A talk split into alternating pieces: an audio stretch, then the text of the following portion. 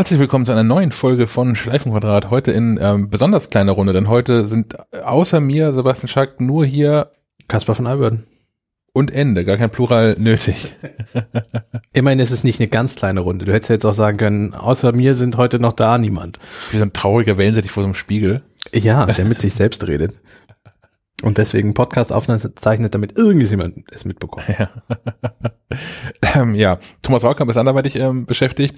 Ähm, ganz besondere Grüße gehen an, an Sven, der zurück in seinem äh, Urlaub ist. Ähm, Nicht mehr lange. nicht mehr lange, einen Monat noch. Ja. Und äh, an Stefan Molz, der malat zu Hause ist. Gute Besserung an der Stelle. Genau. Ja, wir sind der verbliebene, wir sind der harte Kern, der Rest, was so übrig geblieben ist. Aber ohnehin die Leistungsträger. Das sowieso, stimmt. Ja, ohne uns, äh, ja, würde gar nichts laufen.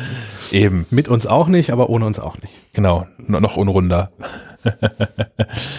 ähm, wir haben uns so ein bisschen die neuen ähm, Apple-Geräte angeguckt und machen eigentlich auch vor allem deswegen jetzt so eine, äh, eine Episode in kleiner Runde, weil wir darüber reden wollen, bevor das Thema irgendwie all und durch ist. Und auch wir die zwei sind, die die neuen Geräte in der Hand hatten, getestet und ausprobiert haben, denn die Kollegen hatten noch gar nicht die Chance dazu. Insofern, Richtig. was sollen die dazu sagen? Sieht gut aus. Ja, genau. du Äh, hast das iPhone. Genau, wir hatten, wir hatten recht frühzeitig ähm, ähm, die Geräte in der Hand mit äh, nochmal hier auch nochmal äh, Dank an die Freunde von ComSpot, die da Dinge möglich gemacht haben. Ja, alle Hebel in Bewegung gesetzt. Genau, die dafür gesorgt haben, dass wir ähm, relativ frühzeitig hier äh, vor die Tore Kiels fahren konnten, um Fotos zu machen mit den verschiedenen iPhone-Modellen und auch ein paar Android-Telefonen. Ähm, genau, das haben wir eben gemacht. Da hatten wir Thomas noch mit dabei bei Ja. der Fotosession. Ja. Und Sammy. den, den Hund. den Redaktionshund, genau. Ähm, wollen wir gleich dabei bleiben bei den, bei den Kameras und damit weitermachen? Ähm, böse Zungen behaupten ja, es hat sich eh nichts so anderes verändert. Okay, dann fangen wir ganz woanders an. Erstmal ist, glaube ich, spannend, bevor du zum Kameravergleich kommst, was ist denn der Unterschied? Und das ist ja etwas, was sich, glaube ich, die Leute auch schon im vergangenen Jahr gefragt haben. Damals war die Benennung aber einfach noch ein bisschen komplizierter. Was ist der Unterschied zwischen dem iPhone 11 und dem 11 Pro? Was macht das 11 Pro zum Pro? Erstmal der Preis. Ja, Per, per Definition ist es teuer, es muss Pro sein. Ähm, die einzigen Unterschiede sind neben der Kamera, die du gerade schon erwähnt hast, ähm, das Display, Mhm. während ähm, das iPhone 11 Pro über ein OLED-Display verfügt, das Apple jetzt Super XDR-Display nennt, in Anlehnung an den hoffentlich bald erscheinenden 6000 Dollar Monitor ja, ähm, hat das, äh, im Gegensatz dazu hat das das iPhone 11 nur in deutlichen Anführungszeichen ein LC-Display. Die Anführungszeichen deshalb so deutlich, weil Apple nach wie vor äh, zu den zu den besten Display-Konstrukteuren inzwischen ähm, der Welt gehört und äh, die LC-Displays von iPhones sind eigentlich von keinem anderen Telefon erreicht in, in Qualität und Brillanz. äh, was zum Beispiel Farbdarstellung und sowas betrifft, trotzdem finde ich, sieht man die geringe, in Anführungszeichen geringe Auflösung beim iPhone 11. Allerdings muss man auch dazu sagen, ich komme vom iPhone 10, was glaube ich bei der Auflösung seitdem es rauskam, die Folgegeräte, die zwar das iPhone 10s und das iPhone 11 Pro jetzt, ähm, sich nicht geändert haben. So, das heißt, mein iPhone 10 hat immer noch eine sehr gute hohe Auflösung. Das iPhone 11 ohne Pro halt, wie gesagt, nicht. Deswegen sehe ich es. Ähm, und für mich sind die etwas dickeren Bildschirmränder auch störend, weil die sind nämlich ein bisschen dicker als beim Pro-Gerät. Äh, allerdings für Leute, die jetzt von einem iPhone 8 oder 7 oder 6 oder 6S oder gar 4 kommen oder SE, denen dürfte das relativ egal sein. Die sehen die Display-Unterschiede nicht. So. Ich habe das, diese Display-Ränder, die habe ich auch ganz krass erlebt jetzt beim iPhone 11 Pro, ehrlicherweise. Ähm, denn ich habe bei meinem iPhone 10s, was ich vorher benutzt habe, bevor ich jetzt das 11 Pro ähm, bekommen habe, äh, ich hatte immer schon, auch eigentlich bei allen iPhones, habe ich auf dem Homescreen einen pechschwarzen Bildschirmhintergrund. Mhm. Fand ich immer gut, das lenkt mich nicht ab, da sind nicht keine komischen Blumen, Zeichnungen, Wellen, irgendwas. Ähm, das gehört so. Das heißt, ich sehe auch tatsächlich beim ähm, iPhone 10, beim iPhone 10s äh, auch gar nicht, wo das Display eigentlich aufhört und wo diese Ränder anfangen. Apple sagt zwar, dass es ja ein randloses Display ist, was einfach eine Lüge ist, aber natürlich ist es ein Rand. Ja. Das sieht man ganz besonders dann, wenn man zum ersten Mal seit gut einem Jahr mal wieder so ein Telefon einrichtet und daher von relativ vielen hellen Bildschirmen begrüßt wird. Entweder um Passwörter einzugeben, ähm, naja, die ganze die Installationsroutine halt durchzulaufen. Ah, die Ränder sind schon ziemlich fett. Und ja, beim iPhone 11 dann noch mal krasser, das stimmt. Und ähm, also ohne jetzt ein Fazit vorwegzunehmen, für mich persönlich ist das iPhone 11 so ein Übergangstelefon. Ich glaube, den, den Eindruck gewinnt man in vielen Bereichen. Also es ist kein schlechtes Telefon, aber es hat viel vom Vorgänger und eigentlich wäre jetzt auch mal ein Designwechsel dran gewesen. Der wird wohl aber im nächsten Jahr kommen. Ähm, das Display ist ja auch exakt dasselbe wie beim iPhone 10R. Da hat sich auch nichts geändert. Mhm. Und auch die, die Aussparung, die Notch oben ist ja identisch geblieben, was die Ausmaße betrifft. Ähm, das heißt, da hat sich wenig getan. Meine Hoffnung war so ein bisschen, dass sich da vielleicht mehr tut. Also ich, ich, ich mich stört die Notch nicht unendlich. Es gab ja, als das iPhone 10 rauskam, große Stürme der, des Entsetzens, wie man denn so mit so einem Buckel da oben leben kann. Ja. Ähm, nach, nach drei Tagen Nutzung sieht man den nicht mehr. So. Man hat sich einfach ganz schnell dran gewöhnt. Ich fände es aber nicht schlechter, gerade mit Blick auf den, auf den Android-Markt, wenn der vielleicht ein bisschen geschrumpft wäre. Ich vermute, dass er das im kommenden Jahr auch tun wird. Weil die Sensoren vielleicht einfach weniger Platz brauchen. Meinst du? Ich glaube, Apple Meinst du, wird jetzt immer so bleiben? Ja, nicht immer, aber. Oder die nächsten Jahre noch? Ja, das glaube ich schon. Ich glaube, Apple hat das als Design definiert. Und es ist jetzt so. Es hat auch einen hohen Wiedererkennungswert, das muss man einfach genau. sagen. Ja. Und ich finde auch, also gerade, das kriege ich wahrscheinlich wieder dann böse Postermenschen, die sagen, dass ich alles toll finde, was Apple so macht. ähm, Dafür bin ich ja noch da. ähm, worauf wollte ich hinaus? Genau. Ähm, ich finde auch, dass der Wiedererkennungswert zum einen gegeben ist, zum anderen sieht es halt auch gewollt aus. Da hat sich jemand hingesetzt, okay, wenn wir Technik brauchen, dann muss das halt genau so aussehen. Während bei anderen sieht das häufig aus so, naja, es geht halt nicht anders. So, das, das wirkt bei, ich habe es auch bei diesem Huawei, Huawei-Telefon gesehen, das wirkt halt immer wie so eine Notlösung. Mhm. Und es wirkt hier dann wie eine natürlich auch an die, an die, an die Umstände angepasste, aber doch eine, eine gewollte Entscheidung, okay, wir machen das jetzt so. Ähm, beim iPad Pro finde ich es sehr gut gelöst. Allerdings ist das keine Lösung fürs iPhone, weil das iPhone ja viel kleiner ist und ähm, das iPad Pro, wenn man es vor Augen hat, das aktuelle Modell, hat ja den quasi den Rand, den diese Notch hat, die Dicke, einmal komplett rum ums Gerät. Den braucht es auch, wenn man es ja anders anfasst und sonst immer die ganze Zeit mit den Händen auf dem Display rumtippen würde. Das heißt, das iPad Pro wird nicht randloser, als es jetzt ist, was ich gut finde. Ähm, aber da sieht man das gar nicht, die Technik, und da verschwindet das so komplett. Deswegen vielleicht wünsche ich mir das einfach, weil ich das iPad Pro äh, benutze, dass das dann mal äh, nicht mehr den, das Display beeinträchtigt.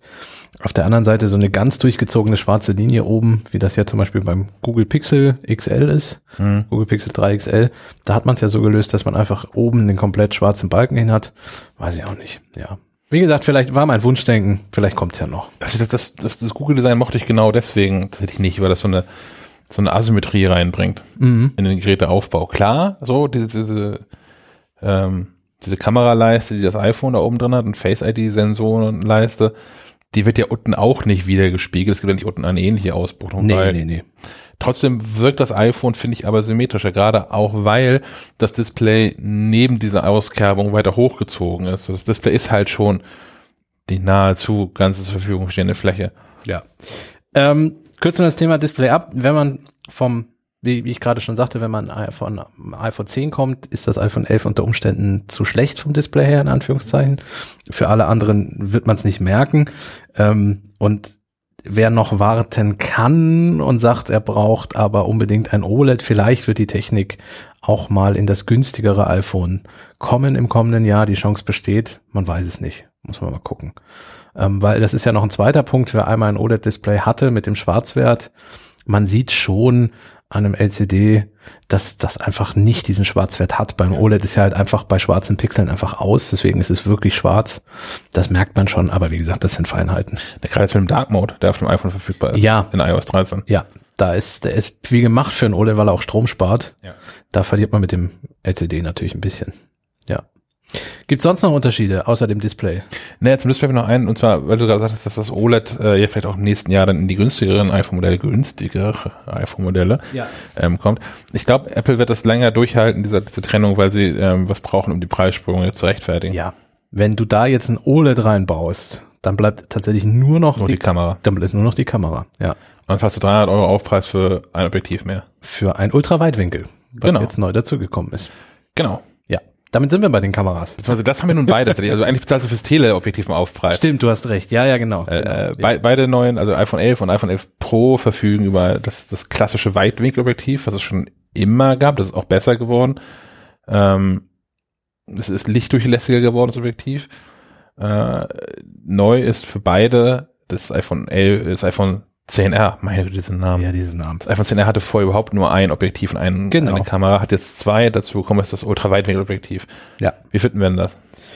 Ähm, ich hatte jetzt im, im, bei dem, unserem Test, bei unserem Fototest fand ich es gut.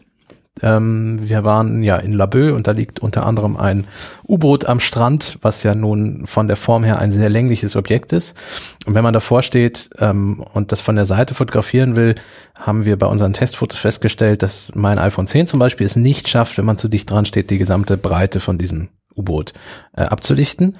Das heißt, man müsste auf diese Panorama-Funktion zurückgreifen, mit der mehrere Bilder zusammengeschnitten werden.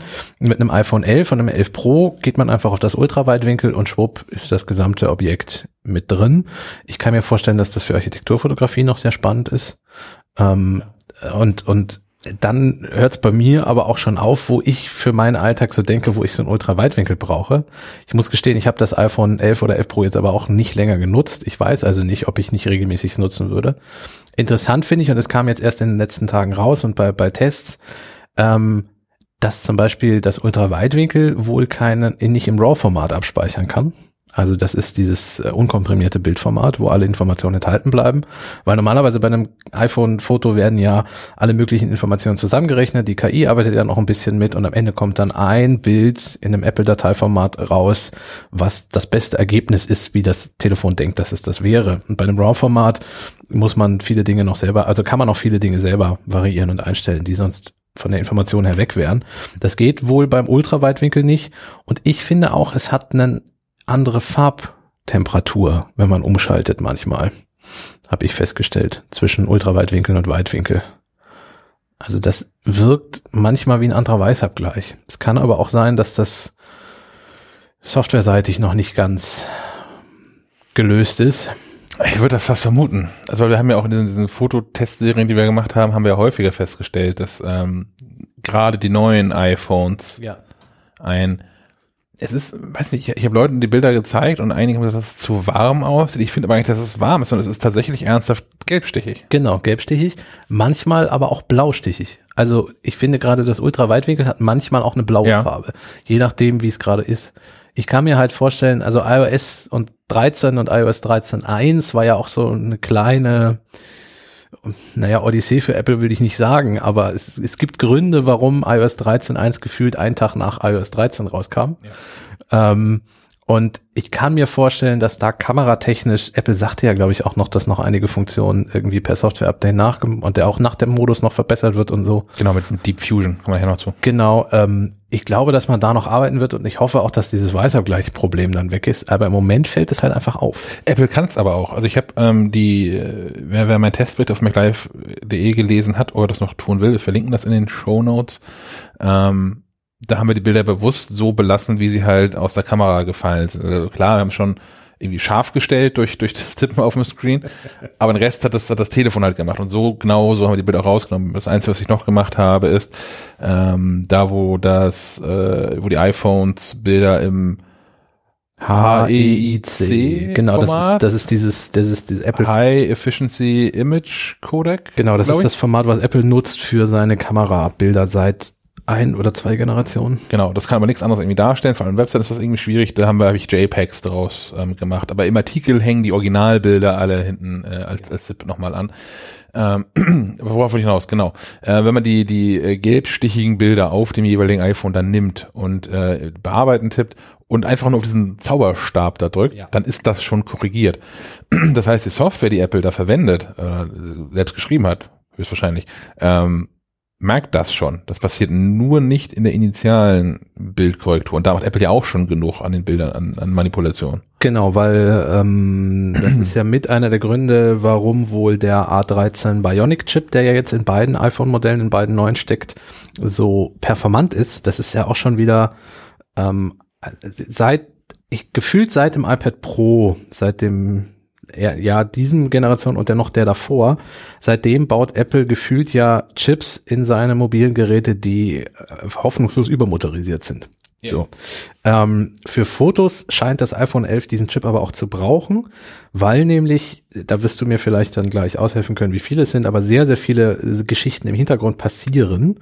Es werden wohl mehrere Aufnahmen gleichzeitig aufgenommen zusammengerechnet, die verschiedensten Bildinformationen. Es wird teilweise auch analysiert, was auf dem Bild drauf ist, um es dann korrekt zu belichten, Hintergründe anzupassen und solche Dinge und das alles in Millisekunden und dann zu einem fertigen Bild rausgeworfen hinten quasi. Ja, wenn genau. alles durch ist. Ähm, also quasi so eine kleine Photoshop-Nachbearbeitung schon während der Aufnahme. Ja, jetzt bin ich jetzt mir falsch Fuß, Fuß erwischt, ähm, denn amerikanische Zahlen, deutsche Zahlen, es ist, es ist was mit Billion. Ich bin mir nicht mehr sicher, ob es die amerikanische Billion ist oder die deutsche Billion tatsächlich an Rechenoperationen, die da passieren. Viele Rechenoperationen. Aber gehen wir davon aus, dass, also wenn es amerikanisch ist, also mindestens eine Milliarde Rechenoperationen, die da drauf passieren. Ja. Was völlig absurd ist. Ja. Ähm, von der Apple tut da schon einiges und ich, ähm, wie gesagt, die, die Bilder sind auch nach wie vor dann, sind da zu retten und zwar ohne, ohne irgendwelche professionelle Erfahrung oder irgendwelche professionellen Tools. Genau. Geht in der Foto-App selbst hinterher. Ich, ich hoffe nur, dass iOS 13.2 dann den, den schon von Anfang an quasi den richtigen Weißabgleich reinhaut. Ich finde tatsächlich schon, dass das ein iPhone 13.1 anders ist. Das kann aber jetzt einfach Einbildung sein. Ich habe natürlich nicht die gleichen Bilder nochmal gemacht. Man müsste nochmal mit einem anderen Telefon. Das können wir vielleicht nächste Woche nochmal machen. Ja. Ähm, ich habe nämlich noch ein ist ja nicht wie bei armen Leuten hier. Ich habe noch ein, ein, ein, iPhone 11 Pro Max rumliegen, das noch original in der Packung ist. Jo, das müsste noch 13.0 Das hat 13.0 Ja. Äh, und wir könnten das mit dem iPhone 11 Pro, mal vergleichen. was ich jetzt hier ja. habe mit, mit dem mit 13.1, so was vor dir liegt ja auch, ähm, vergleichen, wie das so aussieht. Ja, und wenn 13.2 kommt, machen wir dann das gleiche, glaube ich, nochmal.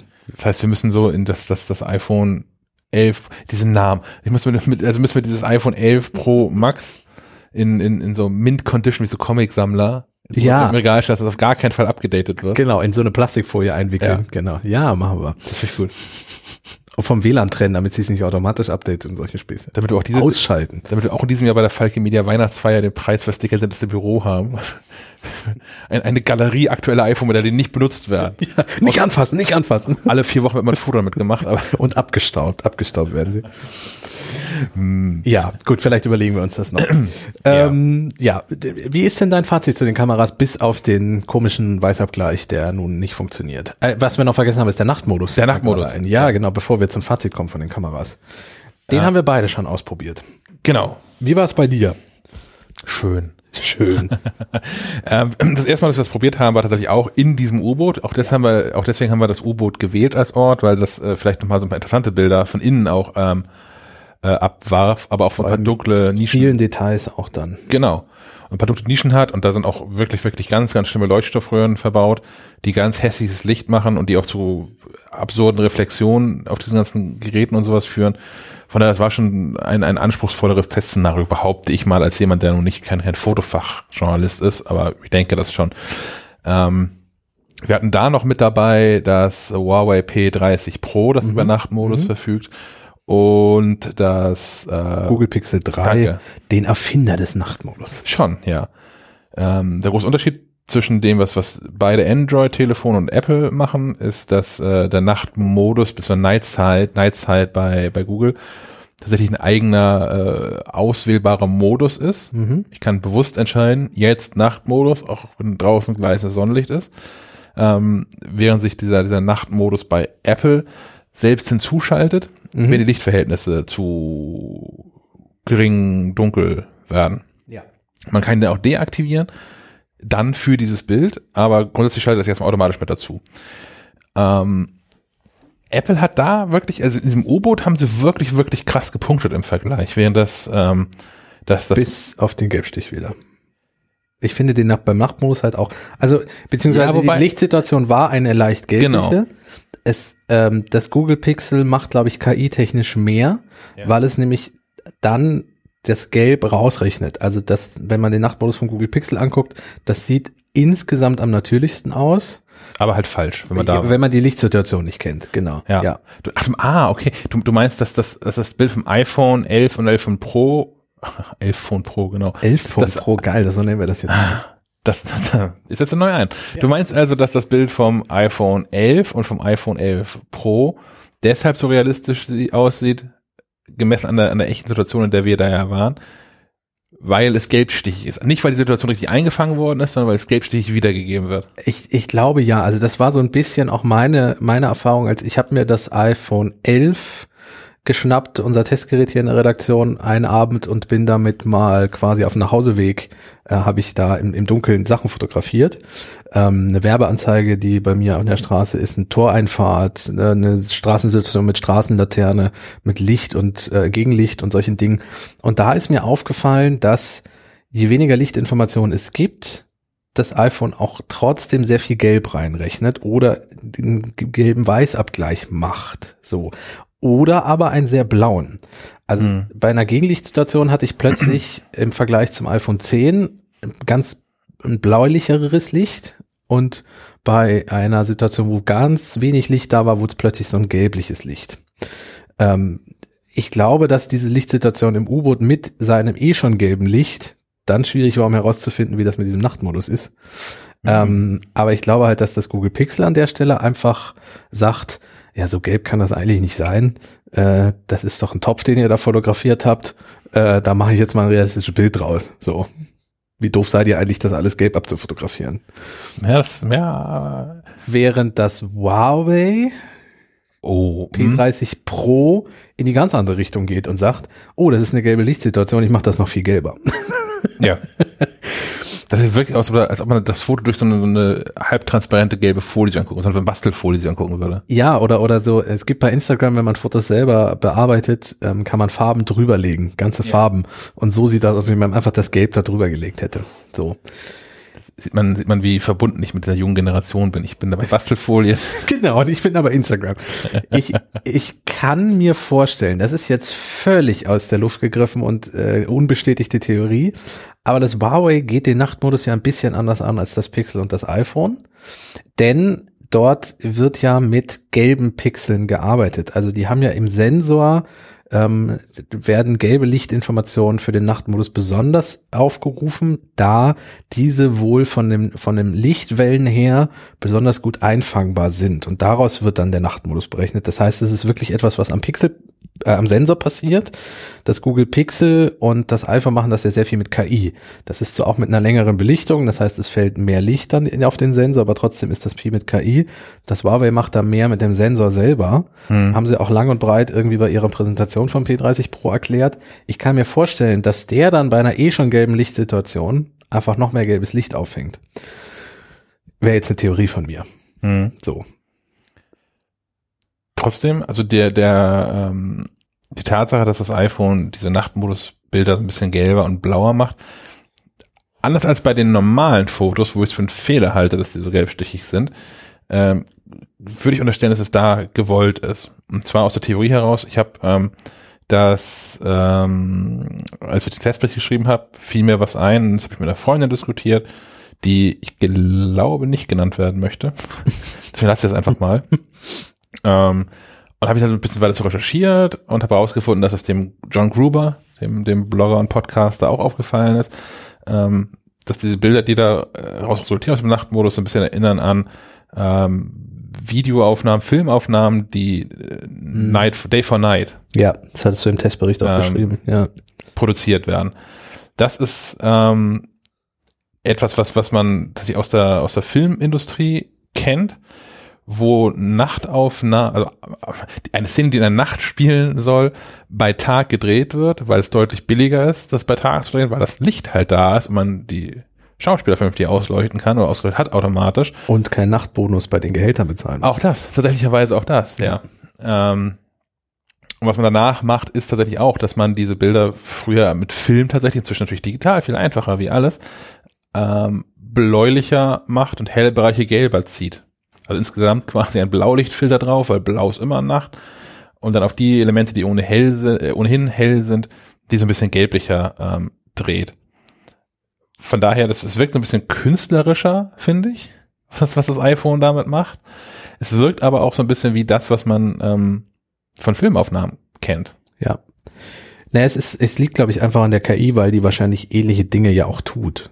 So ähnlich wie auf, über einen Filmfilter drüber. Also es ist, es ist zwar schon eine Langzeitbelichtung, klassisch wie mit einer Spiegelreflex. Also wenn ich äh, eine Nachtsituation bei einer Spiegelreflex habe, mache ich eine Langzeitbelichtung.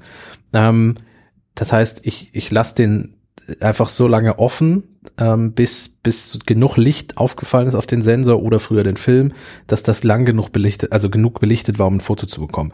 Das ging bei einer Spiegelreflex oder geht generell ja nur eine gewisse Zeit lang aus der Hand heraus, weil man immer wackelt, selbst wenn man die Luft anhält. Ähm, irgendwann wackelt man zu viel. Also man kann ja auch bei einer Spiegelreflex ich glaube, ich kann meine auf 60 Sekunden Öffnung einstellen, mhm. wenn ich das möchte. Ähm, aber ich kann keine 60 Sekunden meine Kamera stillhalten. Das heißt, da muss ich wirklich auf ein Stativ. Das heißt, so lang kann das iPhone gar nicht belichten, weil es dann verwackeln würde. Deswegen hat man eine Chance, drei Sekunden was zu belichten. Das ist, glaube ich, so das, was das Ding auch kann, drei bis ja, vier Sekunden. Fünf Sekunden, das fünf was sogar, ich gesehen okay. Also so um den Dreh. Ähm, Mach das einfach, während du da erzählst, leg das einfach mal hier auf, genau. auf den Tisch und guck, was passiert. Und das, was dann bis dahin auf den Sensor gekommen ist an Licht, muss dann mit der KI noch zusätzlich ähm, nachberechnet werden. Und ich glaube, das ist dann so ähnlich wie das, was damals mit dem Film passiert ist. Ja, auf dem dunklen Tisch sagt er jetzt, also Kamera liegt flach auf dem, auf dem Tisch, sagt also heller fünf, fünf Sekunden. Fünf Sekunden, okay, gut. Ja. ja. Ähm, was mir noch aufgefallen ist beim Nachtmodus, ich habe äh, neben meinem Haus so eine Toreinfahrt ja. in die so gut wie gar kein Licht mehr fällt, weil die Straßenlaterne so steht, dass sie da nicht hinkommt. Das ist ja clever. Äh, genau. Ähm, naja, das ist, die führt zum Hinterhof, da sind so drei Garagen. Also. Na gut. Und wenn du durchgefahren bist mit dem Auto, dann springt auch hinten in der Garage das, äh, vor den Garagen das Hoflicht an. Das heißt, ich brauche auch abends durchaus mal meine Küche nicht das Licht anzumachen. Wenn jemand eh gerade reingefahren ist, dann habe ich eine hell erleuchtete Küche. Äh, aber darum soll es nicht gehen. ähm, ich habe auch diese Ho Hofeinfahrt fotografiert und mein erster Eindruck war eine leichte Enttäuschung, als ich das Foto gemacht habe. Weil klar, da ist so gut wie gar kein Licht. Und ich dachte, als ich den Auslöser drückte, dann dauert es ja drei Sekunden und das Foto wird in der Zeit immer ein bisschen heller mhm. und dann speichert er das Bild ab. So, und dieses heller werden und abspeichern, ähm, das habe ich gemacht und das Telefon dann weggesteckt. Ähm, und in dem Moment dachte ich schon so, naja, so viel war das ja nicht, das kann ja nichts auch nicht wirklich was werden, ist ja kein Licht da. Dann bin ich nach Hause, habe das Foto übertragen auf mein iPad, um es mir mal anzugucken. Und da war das Ergebnis schon viel, viel beeindruckender, weil, glaube ich, ich in dem Moment, wo das Foto abgespeichert wurde, ich noch nicht das mit der KI nachberechnet gesehen habe. Mhm. Und die KI hat aus diesem, was gerade so belichtet war, gerade so sichtbar war, dass das eine Toreinfahrt, hat unglaublich viel da noch rausgeholt. Also ähm, plötzlich sieht man die ganze Einfahrt, man sieht den Fußboden, man sieht die Tür, die hinten da ist. Das war mit meinem iPhone 10 alles nicht mehr zu sehen. Aber das Bild ist natürlich sehr matschig, weil die Bildinformationen, die dort draufgefallen sind auf den Sensor, das wenige Licht nicht gereicht hat, um jetzt ein 12 Megapixel hochauflösendes Superbild zu machen. Ähm, ich finde es aber trotzdem dafür, dass mit meinem iPhone 10 gar kein Foto möglich gewesen wäre, schon relativ beeindruckend. Das ist der Punkt, das ist der Punkt. Ähm, ja. Den, das ist auch einer meiner Punkte, dass ähm, dieser Nachtmodus ähm, macht es möglich, brauchbare Fotos zu machen in Situationen, wo man äh, bisherige iPhones inklusive dem ja gerade aus dem Programm genommenen iPhone 10s einfach äh, hysterisch lachend in der Tasche gelassen hätte. Ja. Und wie gesagt, man darf da kein Foto erwarten, dass man dann ausdruckt und auf eine Haus Hauswand klebt. Mm. Und ich bin mir auch sicher, dass man da durch Nachbearbeitung noch einiges rausholen kann. Und ein Stativ. Und ein Stativ. Das müsste man vielleicht einfach euch noch mal machen. Nachtaufnahmen mit dem iPhone mit dem Stativ. Ähm, weil dann weniger verwackelt und dadurch auch nicht so matschig werden kann. Ja. Ähm, das wäre nochmal interessant. Das machen wir nochmal. Ähm, aber wenn man kein Wunder erwartet, dann ist der Nachtmodus, glaube ich, eine coole Geschichte. Und ich freue mich auf die Zukunft, muss ich gestehen. Ähm, ich glaube, in fünf Jahren werden wir Fotos machen können mit Smartphones, wo wir jetzt heute noch hysterisch lachen und sagen, das kann ich doch nie fotografieren. So. Das ist auch irgendwie mein, mein, mein Argument, sich dieses neue iPhone zu kaufen. Ja. Ähm, und ja, für viele Ja, das Einzige, was sich geändert hat, ist die Kamera. Ja. So, und ich glaube, dass 95% der Menschen werden das genau so sehen. Es gibt so ein paar Tech-Nerds, die auch in diesem Büro sitzen, wo man natürlich auch die kleinen Details sieht und man auch sieht, aha, dieser A13-Prozessor und Effizienz und hast du nicht gesehen. Na gut, Akku ist noch ein Thema, kommen wir nachher zu, das auch für viele äh, wichtig ist, aber es ist die Kamera. Und ähm, was, was man halt in, in, in fünf Jahren rückblickend sehen wird, ich kaufe jetzt dieses Telefon und gucke in fünf Jahren zurück, ist, ich werde mich nicht mehr daran erinnern, wie schlecht oder wie gut die Akkulaufzeit war oder wie, wie, wie stark der Prozessor war, welche Spiele darauf möglich waren und welche nicht möglich waren. Aber was ich behalte, sind die Fotos, die ich dann gemacht habe. Ja. Und das ist tatsächlich, äh, da macht das, das iPhone ähm, 11 einen enormen Sprung gegenüber allem, was bisher da war, bei Apple zumindest. Ja. Es holt, es holt auf, muss man ehrlicherweise sagen, in, in Bereichen zu, zu Google und in anderen Bereichen zu Huawei. In anderen Bereichen sticht es die beiden auch aus. Ähm, aber es ist äh, überrundet alles, was Apple bis selbst gebaut hat. Ähm, um jetzt mal den äh, YouTube-Kollegen Alexi Bexi zu zitieren. Ja. Der hat es bei seinem Test vom iPhone 11 Pro, wie ich finde, auch einigermaßen gut auf den Punkt gebracht. Er sagte, das ist zum einen die beste Kamera und es ist nicht die beste Kamera. Er sagt, es ist im Kompromiss insgesamt eine der besten Smartphone-Kameras ähm, weil sie in jeder Einzeldisziplin relativ gut mitspielt. Aber bei, im Android-Markt es andere Geräte gibt, die in jeder Einzeldisziplin besser sind, aber nie komplett über alle Disziplinen hinweg.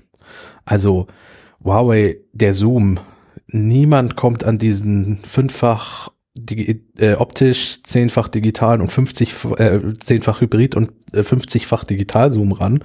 Es ist unglaublich, was damit möglich ist. So, es ist lächerlich, fast schon. Ja. Ähm, das kann das iPhone im Ansatz nicht mal. Ähm, aber dafür, wie gesagt, war dieser Nachtmodus sehr seltsam und, und die Weitwinkelaufnahmen wirkten extrem dramatisch beim Huawei. Ja. Ähm, für uns, also für mich persönlich ein bisschen zu dramatisch.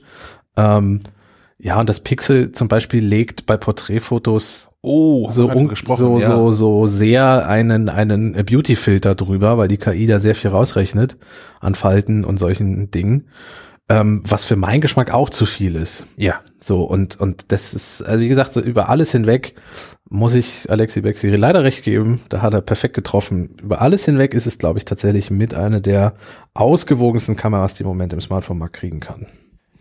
Ich ertrage seine Videos ja nicht so wirklich. Ne? Ich, also ich verstehe, was er macht und ich finde das auch die Idee auch unterhaltsam. aber ich, ich ertrage das nicht.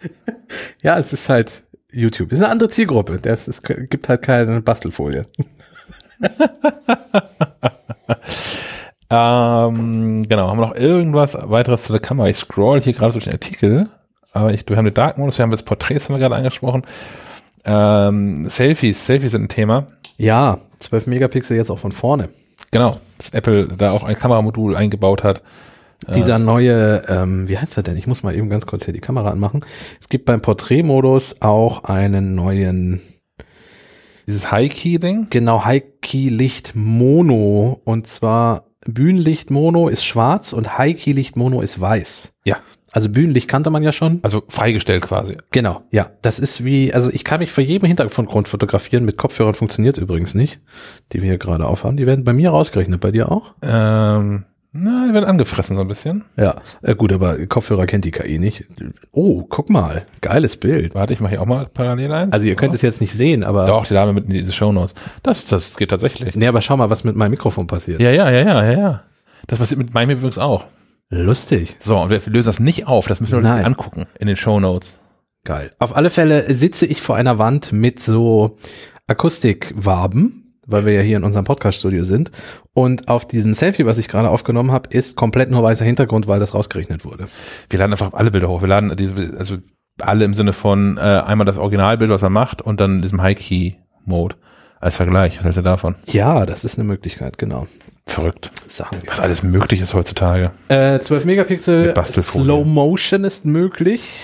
Slowfies. Sl- Genau, die wunderbaren Slowfies, die auf der Keynote, wir haben sie schon besprochen. Ähm, Habe ich nicht die Frisur dafür.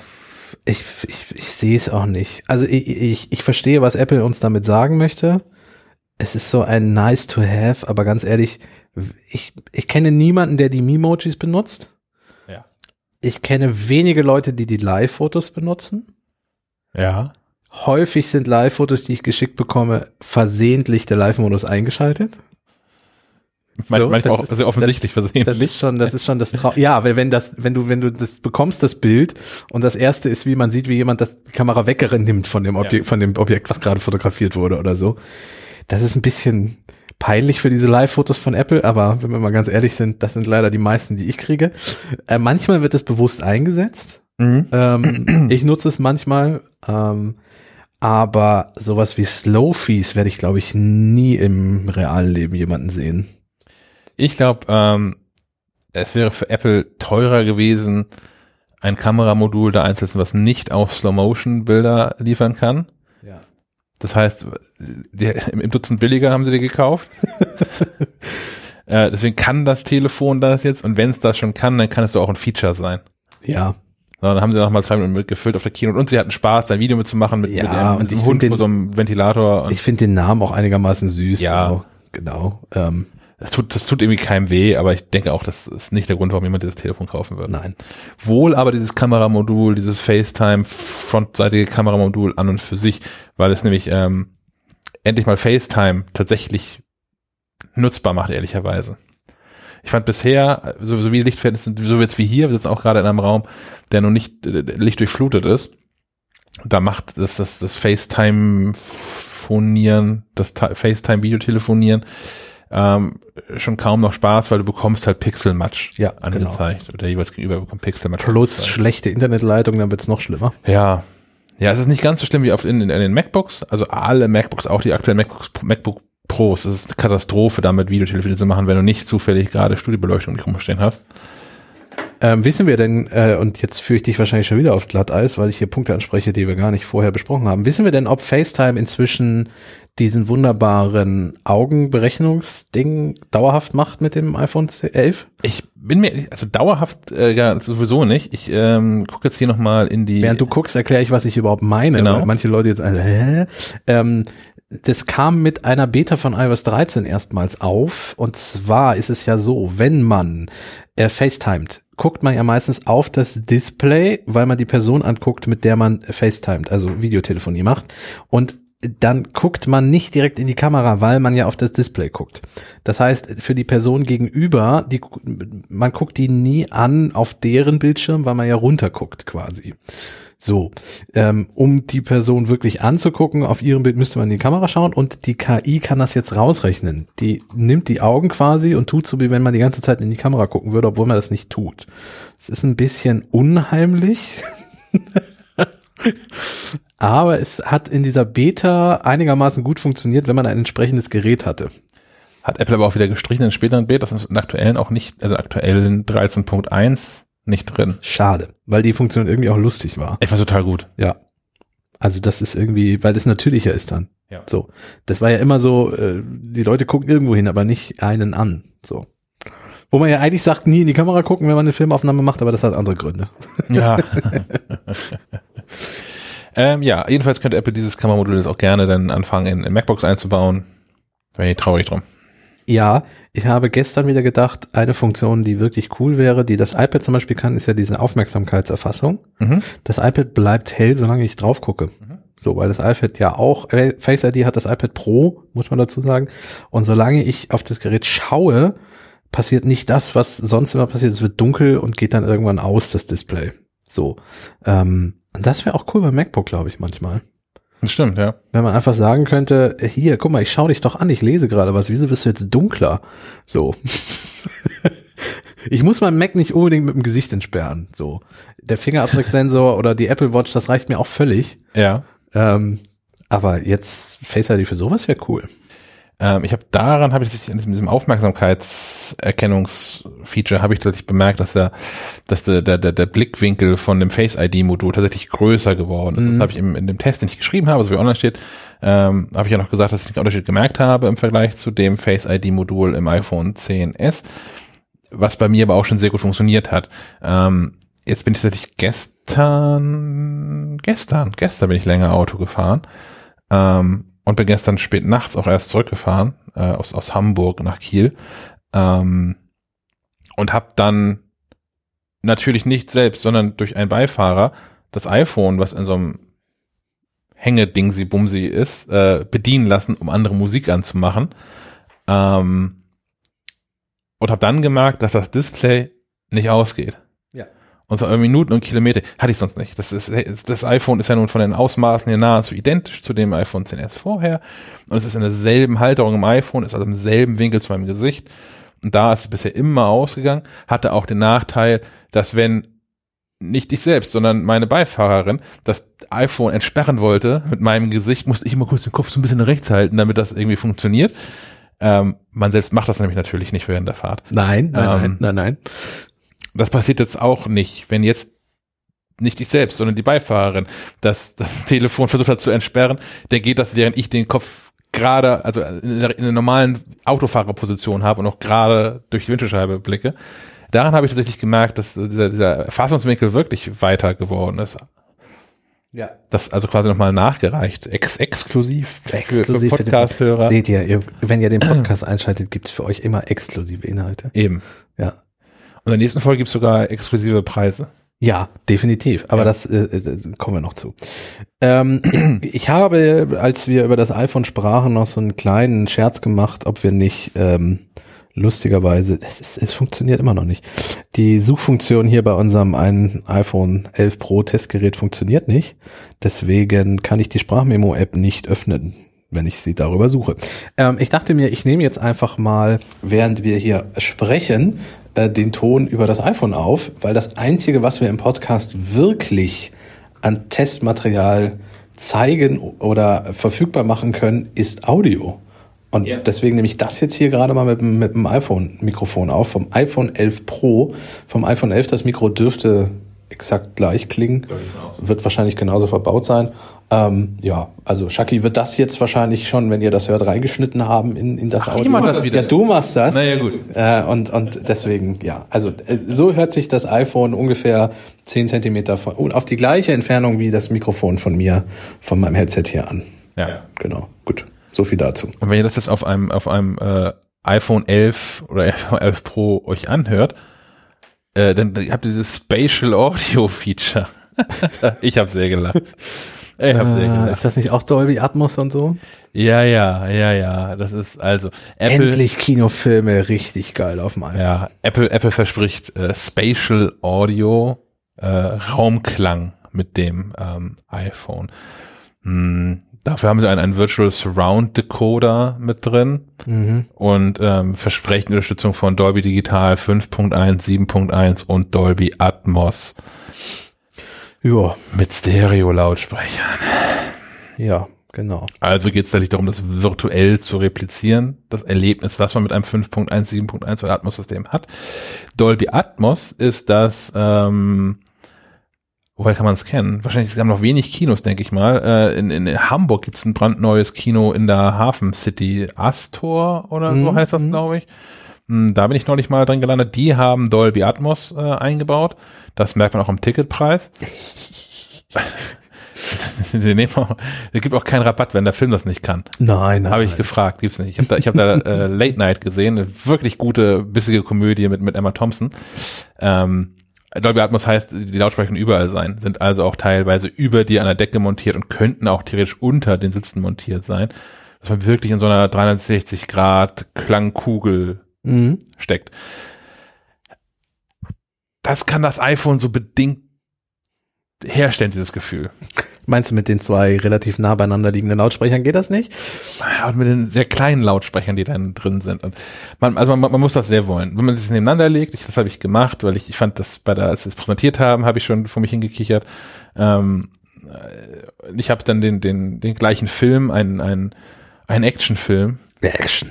Wonder Woman. Ach so, ich dachte The Expendables. Nee, Wonder Woman. Habe ich nochmal geguckt. Also in Ausschnitten ähm, auf, auf dem iPhone 10s und auf dem iPhone 11 Pro. Und ja, das iPhone 11 Pro hat einen merklich besseren und satteren Klang, der einen auch so ein bisschen mehr erfasst tatsächlich. Aber das auch nur Raumklang zu nennen, würde ich mich nicht erdreisten. Und ich hätte da auch nicht ähm, angefangen mit Dolby und so zu hantieren. Klar, das ist irgendwie, er hat dann irgendeine Zertifizierung dafür erhalten wird, also hat seine Richtigkeit, es wird unangreifbar sein, aber es ist nicht das, was man sich vorstellt, wenn ich das hier, ich habe übrigens ein Dolby 7.1 System. Ich frage mich auch, warum. Also ich, ich bin nun ein bisschen Cineast. Ich, ich liebe Filme, die wirklich Kinofilme sind. Ähm, ich finde auch, dass Hollywood bei Weitem nicht immer nur noch Filme produziert, die echt fürs Kino gemacht sind. Mhm. Das, das trifft wirklich nur noch auf eine Handvoll Filme zu, die im Kino ein anderes Erlebnis haben, als sie es zum Beispiel zu Hause auf dem großen Fernseher haben. Ähm, ich würde aber nie im Leben, selbst den, den größten Hollywood-Action-Schinken, äh, selbst, selbst die Expendables würde ich nie auf dem Smartphone gucken. Das ist für mich so, ich gucke doch, das nächste ist, dass ich auf der Apple Watch einen Kinofilm gucke. Also, äh, Ja gut, noch lachen wir. ja, noch lachen wir. Die nächste Apple Watch kann auch Dolby Atmos und äh, den, den iTunes Film Store hat sie dann als eigene App und so. Ähm, nee, weiß ich nicht. Aber das ist Geschmackssache. Es gibt viele Leute, die, die auf so kleinen Displays gerne ihre Blockbuster gucken. Serien kann ich vielleicht noch nachvollziehen, kommt auch auf die Serie an. Ja, sehr. Ähm, aber nee, für mich ist das nix. Nehmt über vernünftige Kopfhörer. Genau. Die Wenn ihr schon auf mehr. iPhone guckt, dann Genau. vernünftige Die Kopfhörer. bringen mehr. Die können auch, weil sie ja nun links und rechts sitzen am Kopf, selbst wenn man Stereo-Kopfhörer hat, hat man da schon häufig einen räumlicheren Klang als mit irgendwelchen Dolby Atmos 7.1 Kopfhörer-Dingern. Ich, an der Stelle, ich, ich könnte eine, eine kurze Mini-Review einwerfen. Eine, eine Preview auf eine Review. Eine Preview auf eine Review, geil. ja. Äh, denn ich war gerade jüngst in München und bin, äh, ich bin geflogen nach München und bin dann vom Flughafen mit der Bahn in die Innenstadt und auch in der Innenstadt mit der Bahn halt hergefahren und hatte neue Noise Cancelling Kopfhörer dabei, nämlich von Sennheiser, die neuen Momentum Wireless Kopfhörer. Ähm, die fand ich, also die ganze Momentum-Serie fand ich immer schon gut. Ich habe auch sehr Sennheiser-Ohren, weil ich bin schon lange, lange Jahre Sennheiser-Kunde und ehrlicherweise auch Fan. Ähm, und habe vor nicht allzu langer Zeit zum ersten Mal meine Sennheiser-Kopfhörer, die ich bis dahin unterwegs hatte, die PXC 550, den Mhm. Reisekopfhörer, ähm, in die Ecke gelegt, an Nagel gehängt. In weit habe ich so ein Regal, ich habe ein, ein, ein Billigregal zu Hause stehen, wo meine Kopfhörer drin sind, die ich häufiger benutze oder die ich immer noch habe, auch schon einige kaputt, aber die ich immer noch habe aus, aus Gründen.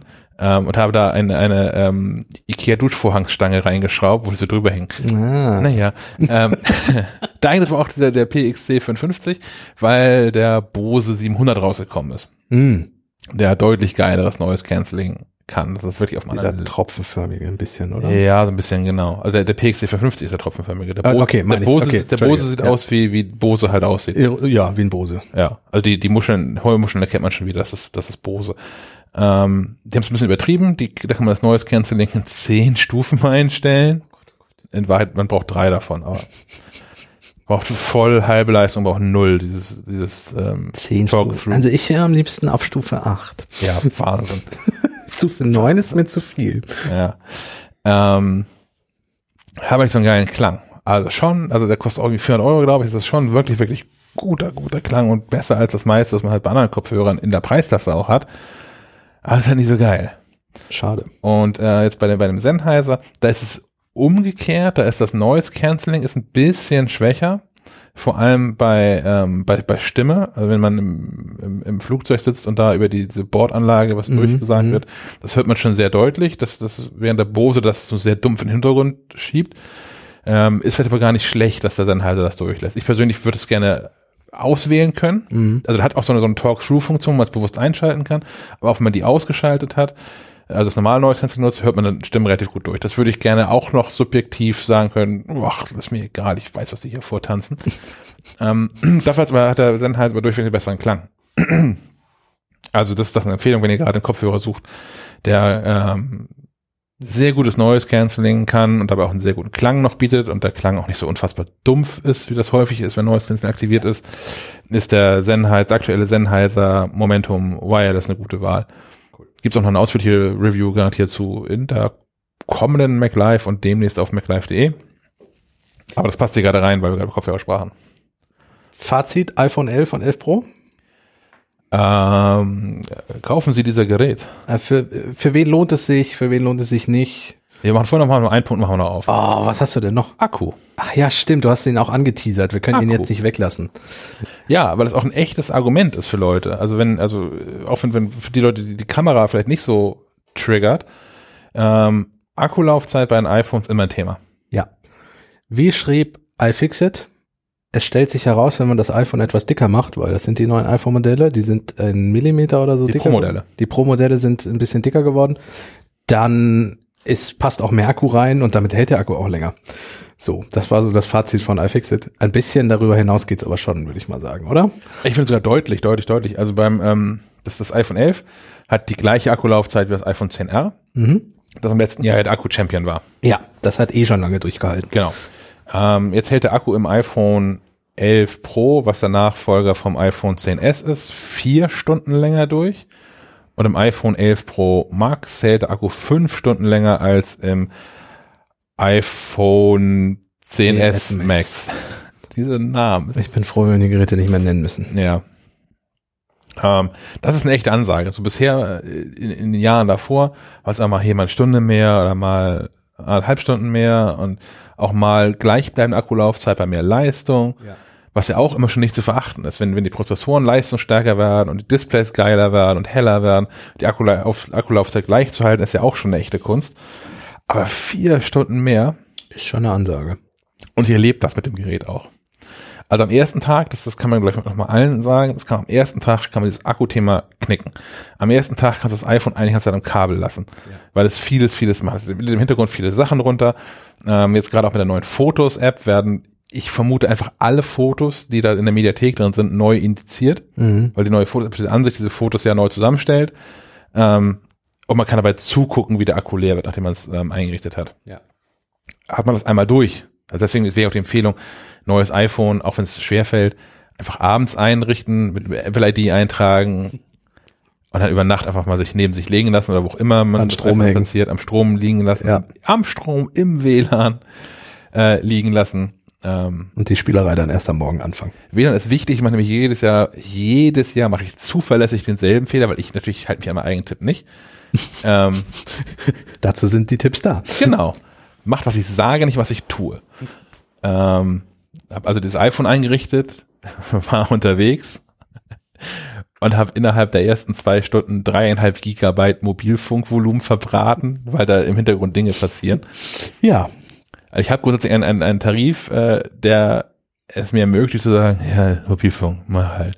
Und zwar auch unterwegs irgendwann, vor allem Fotos hochzuladen und so. Ja, ich habe aber auch dann das das größte iPhone, also das, das, das mit dem meisten Speicher gewählt, weswegen meine gesamte Fotomediathek auch auf dem iPhone liegt. und deswegen auch viele Dateien hin und her geschoben werden. So, wenn man während das passiert das Haus verlässt und diese, diese Mobilfunksperre äh, Sperre für Fotos nicht äh, mit drin hat, Ich habe sie übrigens an.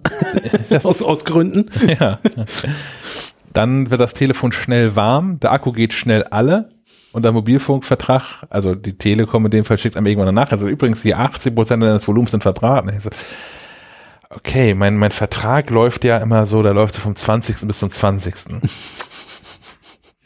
Oh, da war doch was. Naja, Mir passiert das immer zuverlässig auf der IFA in Berlin.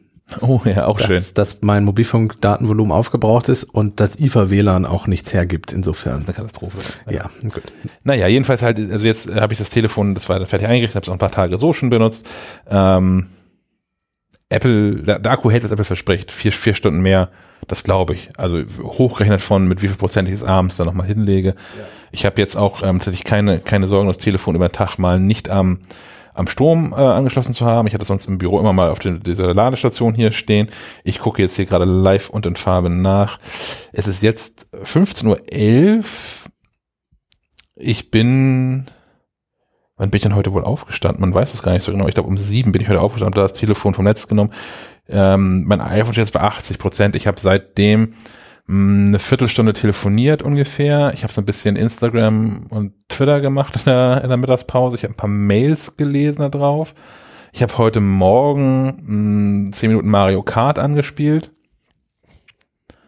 Ich habe 77 Prozent. Ich bin mir aber relativ sicher, dass ich es heute schon auf der Ladematte hatte, mein iPhone 10.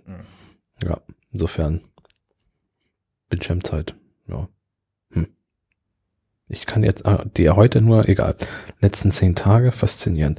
Der, diese, diese Batterieanzeige mit, äh, was ist alles und so, die ist auch nicht ganz unspannend. Kann man ab und an mal reingucken in den Ja. Einstellungen, was da so zum Vorschein kommt. Genau, jetzt kann ich aber, jetzt kommen wir zu dem Fazit kommen, was Fazit. du schon zweimal angerissen hast. Tut mir leid. Nein, alles gut, alles gut. Ich wusste ja nicht, ob du noch Punkte hast. Ähm, klare Empfehlung, meines Erachtens für also die, die Pro-Modelle klare Empfehlung für Menschen, die Wert auf Fotos legen und ihr solltet Wert auf Fotos legen ähm, und für Menschen, die aktuell mit der Akkulaufzeit zu kämpfen haben. Mhm. Ist das ein klarer Vorteil. iPhone 11 Für alle anderen. für alle anderen schon, ne? Also für einen Großteil der Leute. Ja. Ja. Ich denke auch, hat die gleichen Vorteile, hat eine wirklich lange Akkulaufzeit. Ja. Macht großartige Fotos, hat das, das, wie im letzten Jahr ja auch schon, hat das das gleiche äh, Weitwinkelobjektiv. Dazu ist bekommen das Ultraweitwinkelobjektiv. Das Display wird euch nicht störend auffallen, wenn ihr nicht vom iPhone 10 oder 10s kommt. Genau. Ähm, ja, fertig. So. Also iPhone 8, kein Problem, da umzusteigen. iPhone 7, iPhone 6, iPhone SE. Das einzige ist die Größe. So, es ist immer noch so, dass das iPhone 11 die mittlere Größe, was das Display hat, äh, be, be, dis, die mittlere Größe des Displays hat. So, zwischen dem iPhone 11 Pro und dem 11 Pro Max liegt es genau dazwischen. So. Ja, 6,1. Und was rechnen die Amerikaner? Katzenarme oder sind das da? Genau, 6,1 Katzenarme in der Diagonale und äh, ja. Äh, pff, da haben wir damals schon drüber gesprochen, müssen wir jetzt nicht wieder den Topf auspacken. Warum das so ist, weiß keiner genau. Wahrscheinlich, weil es die günstigeren Displays waren in der Diagonale. Ähm, es wird irgendeinen Grund geben bei Apple. Wahrscheinlich wegen einer Zahl, die dann dran steht. Mal gucken, ob sich das im kommenden Jahr nochmal Das ändert. wird, glaube ich, ja, so eine Kombination sein, glaube ich, aus zum einen der, mh, den, der, der möglichen Pixeldichte und dem, dem Fakt, dass sie da mindestens 27p draufschreiben wollten. Ja. Genau. Ja, wird vielleicht, wenn die Display-Technologie sich nochmal ändert beim iPhone 11, also dem, dem Einstiegstelefon, ähm, dann wird sich vielleicht auch nochmal diese Problematik lösen. Ja. Ja, gut. Auf den ersten Blick noch weniger getan hat sich bei der Apple Watch. Ja, von außen gar nichts. Das ist auch mal beruhigend. Ähm, ja, braucht man kaufen? Nein. Äh, es hat sich dann doch gefühlt mehr getan. Ich habe aber bei der Keynote, äh, als alle jubelten im Publikum, als, äh, ich weiß gar nicht mehr, wer es war, wer es vorstellte, die Apple Watch und sagte, jetzt mit Always On Display, gab es bei mir so ein müdes Lächeln. Äh, Im Publikum, äh, da im, im Steve Jobs Theater war, war die Stimmung Bombe, es jubelten alle, alle fanden es großartig.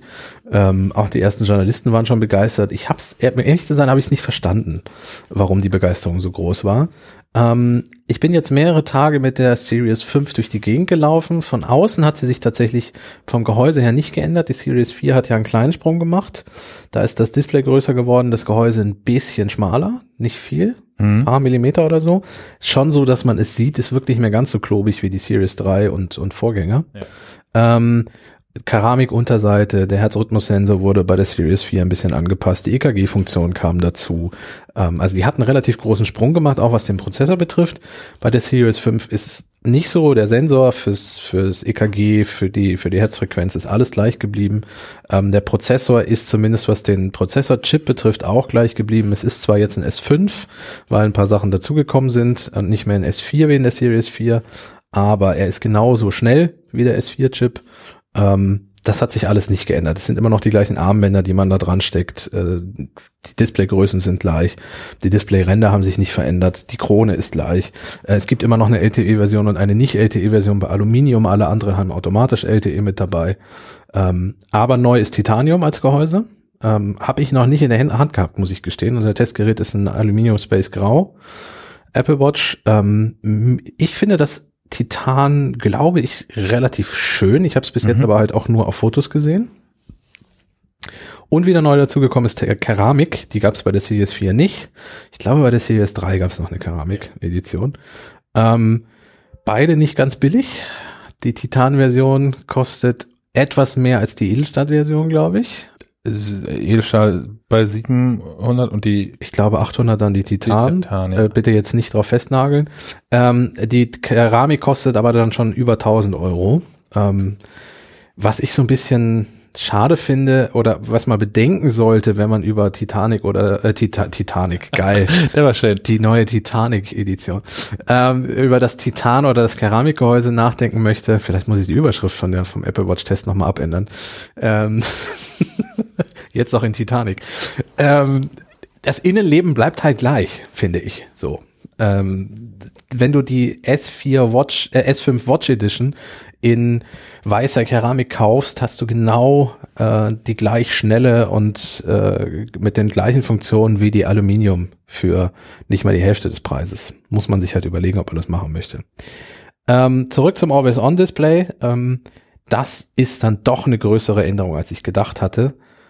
Gefühlt ist es sogar eine kleine Revolution, weil es nämlich, und das war so ein bisschen mein Testfazit, aus einer Smartwatch, die auch mal die Zeit anzeigt, wenn ich sie richtig halte, ähm, eine Armbanduhr macht mit smarten Funktionen. Mhm. So. Ähm, das ist einfach ein, ein, Wechsel. Ich kann jetzt immer auf die Uhr gucken und sie zeigt mir immer die Uhrzeit an. Und ich kann es auch wie bei einer richtigen Armbanduhr. Thomas hat mir das ja einmal rausgestrichen beim Lektorat. Äh, das ist auch eine richtige Uhr. Ja, also was nicht gemeint. Bei einer klassischen analogen Armbanduhr zum Beispiel kann ich ja in einem Gespräch dezent auf die Uhr gucken. Ja. Ohne dass der andere die ganze Zeit denkt, was ist denn mit dem los, der möchte weg. Wenn ich auf, bei einer Apple Watch auf die Uhrzeit gucken möchte, muss ich das Handgelenk so anheben, dass es jeder sieht. Oder ich tippe mit der, mit dem Finger auf das Display. Und das ist eine eindeutige Geste. So, die ist nicht gemeint mit, ich möchte übrigens los, ich gucke die ganze Zeit schon auf die Uhr, sondern ich wollte einfach nur mal sehen, wie spät es ist. Das ja. geht halt nicht mit einer Apple Watch oder ging bisher nicht. Und jetzt geht es. Ähm, Apple hat sich dafür auch einiges einfallen lassen in der Display-Technologie, ähm, weil die Akkulaufzeit ist nämlich identisch geblieben. Oder fast identisch geblieben. Ähm, denn das Display kann jetzt 60 und 1 Hertz, zwischen 60 und 1 Hertz umschalten. Äh, 1 Hertz heißt im Grunde, pro Minute wird es nur noch einmal geändert, das Display. Wenn man sich eine Uhr überlegt, braucht man das auch gar nicht anders. Ähm, 60 Hertz ist also jede Sekunde quasi und äh, ein Hertz wäre dann nur noch einmal die Minute. Ähm, ist nicht schlimm, weil bei einer Uhr ist das perfekt, wenn man zum Beispiel das äh, analoge Watch, ein analoges Watchface ausgewählt hat, springt ja nur einmal die Minute der Minutenzeiger um. So, wenn ich die Uhr richtig betrachte, das Handgelenk hochgehoben habe oder Display, Display angetippt habe, dann gibt es einen Sekundenzeiger. Es werden alle aktuellen Informationen angezeigt. Wenn man den Timer als kleine Compilation auf dem Ding drauf hat, kriegt man die aktuelle Zeit angezeigt. Wenn man die Stoppuhr anhat, kriegt man die Millisekunden ja sogar, glaube ich, teilweise angezeigt. Mhm. Ähm, das läuft dann alles auf Hochtouren. Sobald ich das Handgelenk wieder senke oder mit der flachen Hand auf das Display, äh, meine flache Hand da drauf lege, wird das Display nicht deaktiviert wie bisher bei der Series 4 und älter, sondern es wird etwas dunkler und schaltet auf diesen Einherz-Modus. Das heißt, der Sekundenzeiger verschwindet, der Timer wird äh, reduziert auf nur noch die Minutenzahl.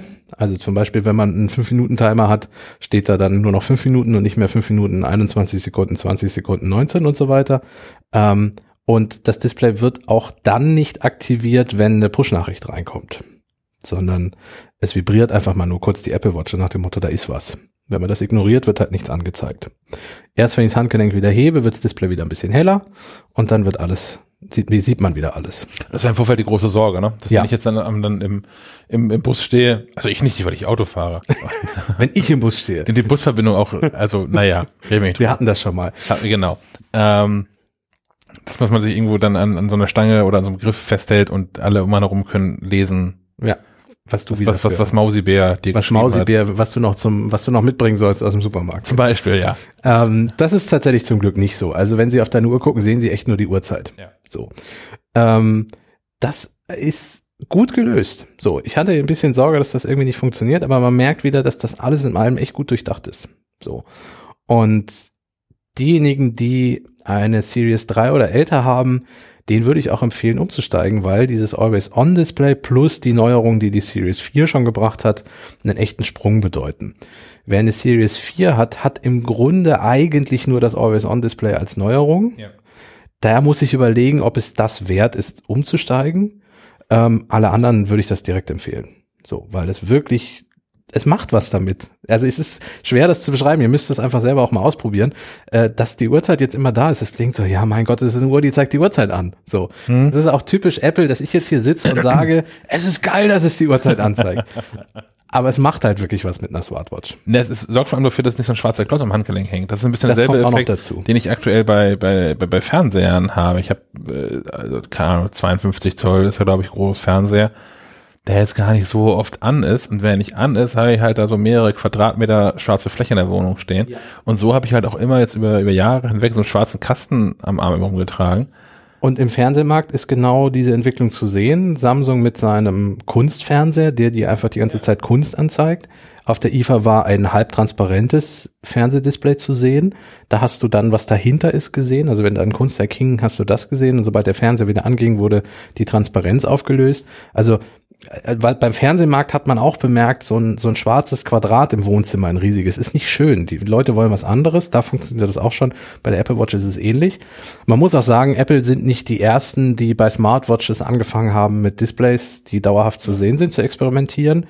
Die Lösungen bisher sahen aber aus, ich habe zwei verschiedene selber mal testen können. Einmal eine analoge Uhr mit echten Zeigern, okay. die da drunter ein Display hat. Welch war das denn?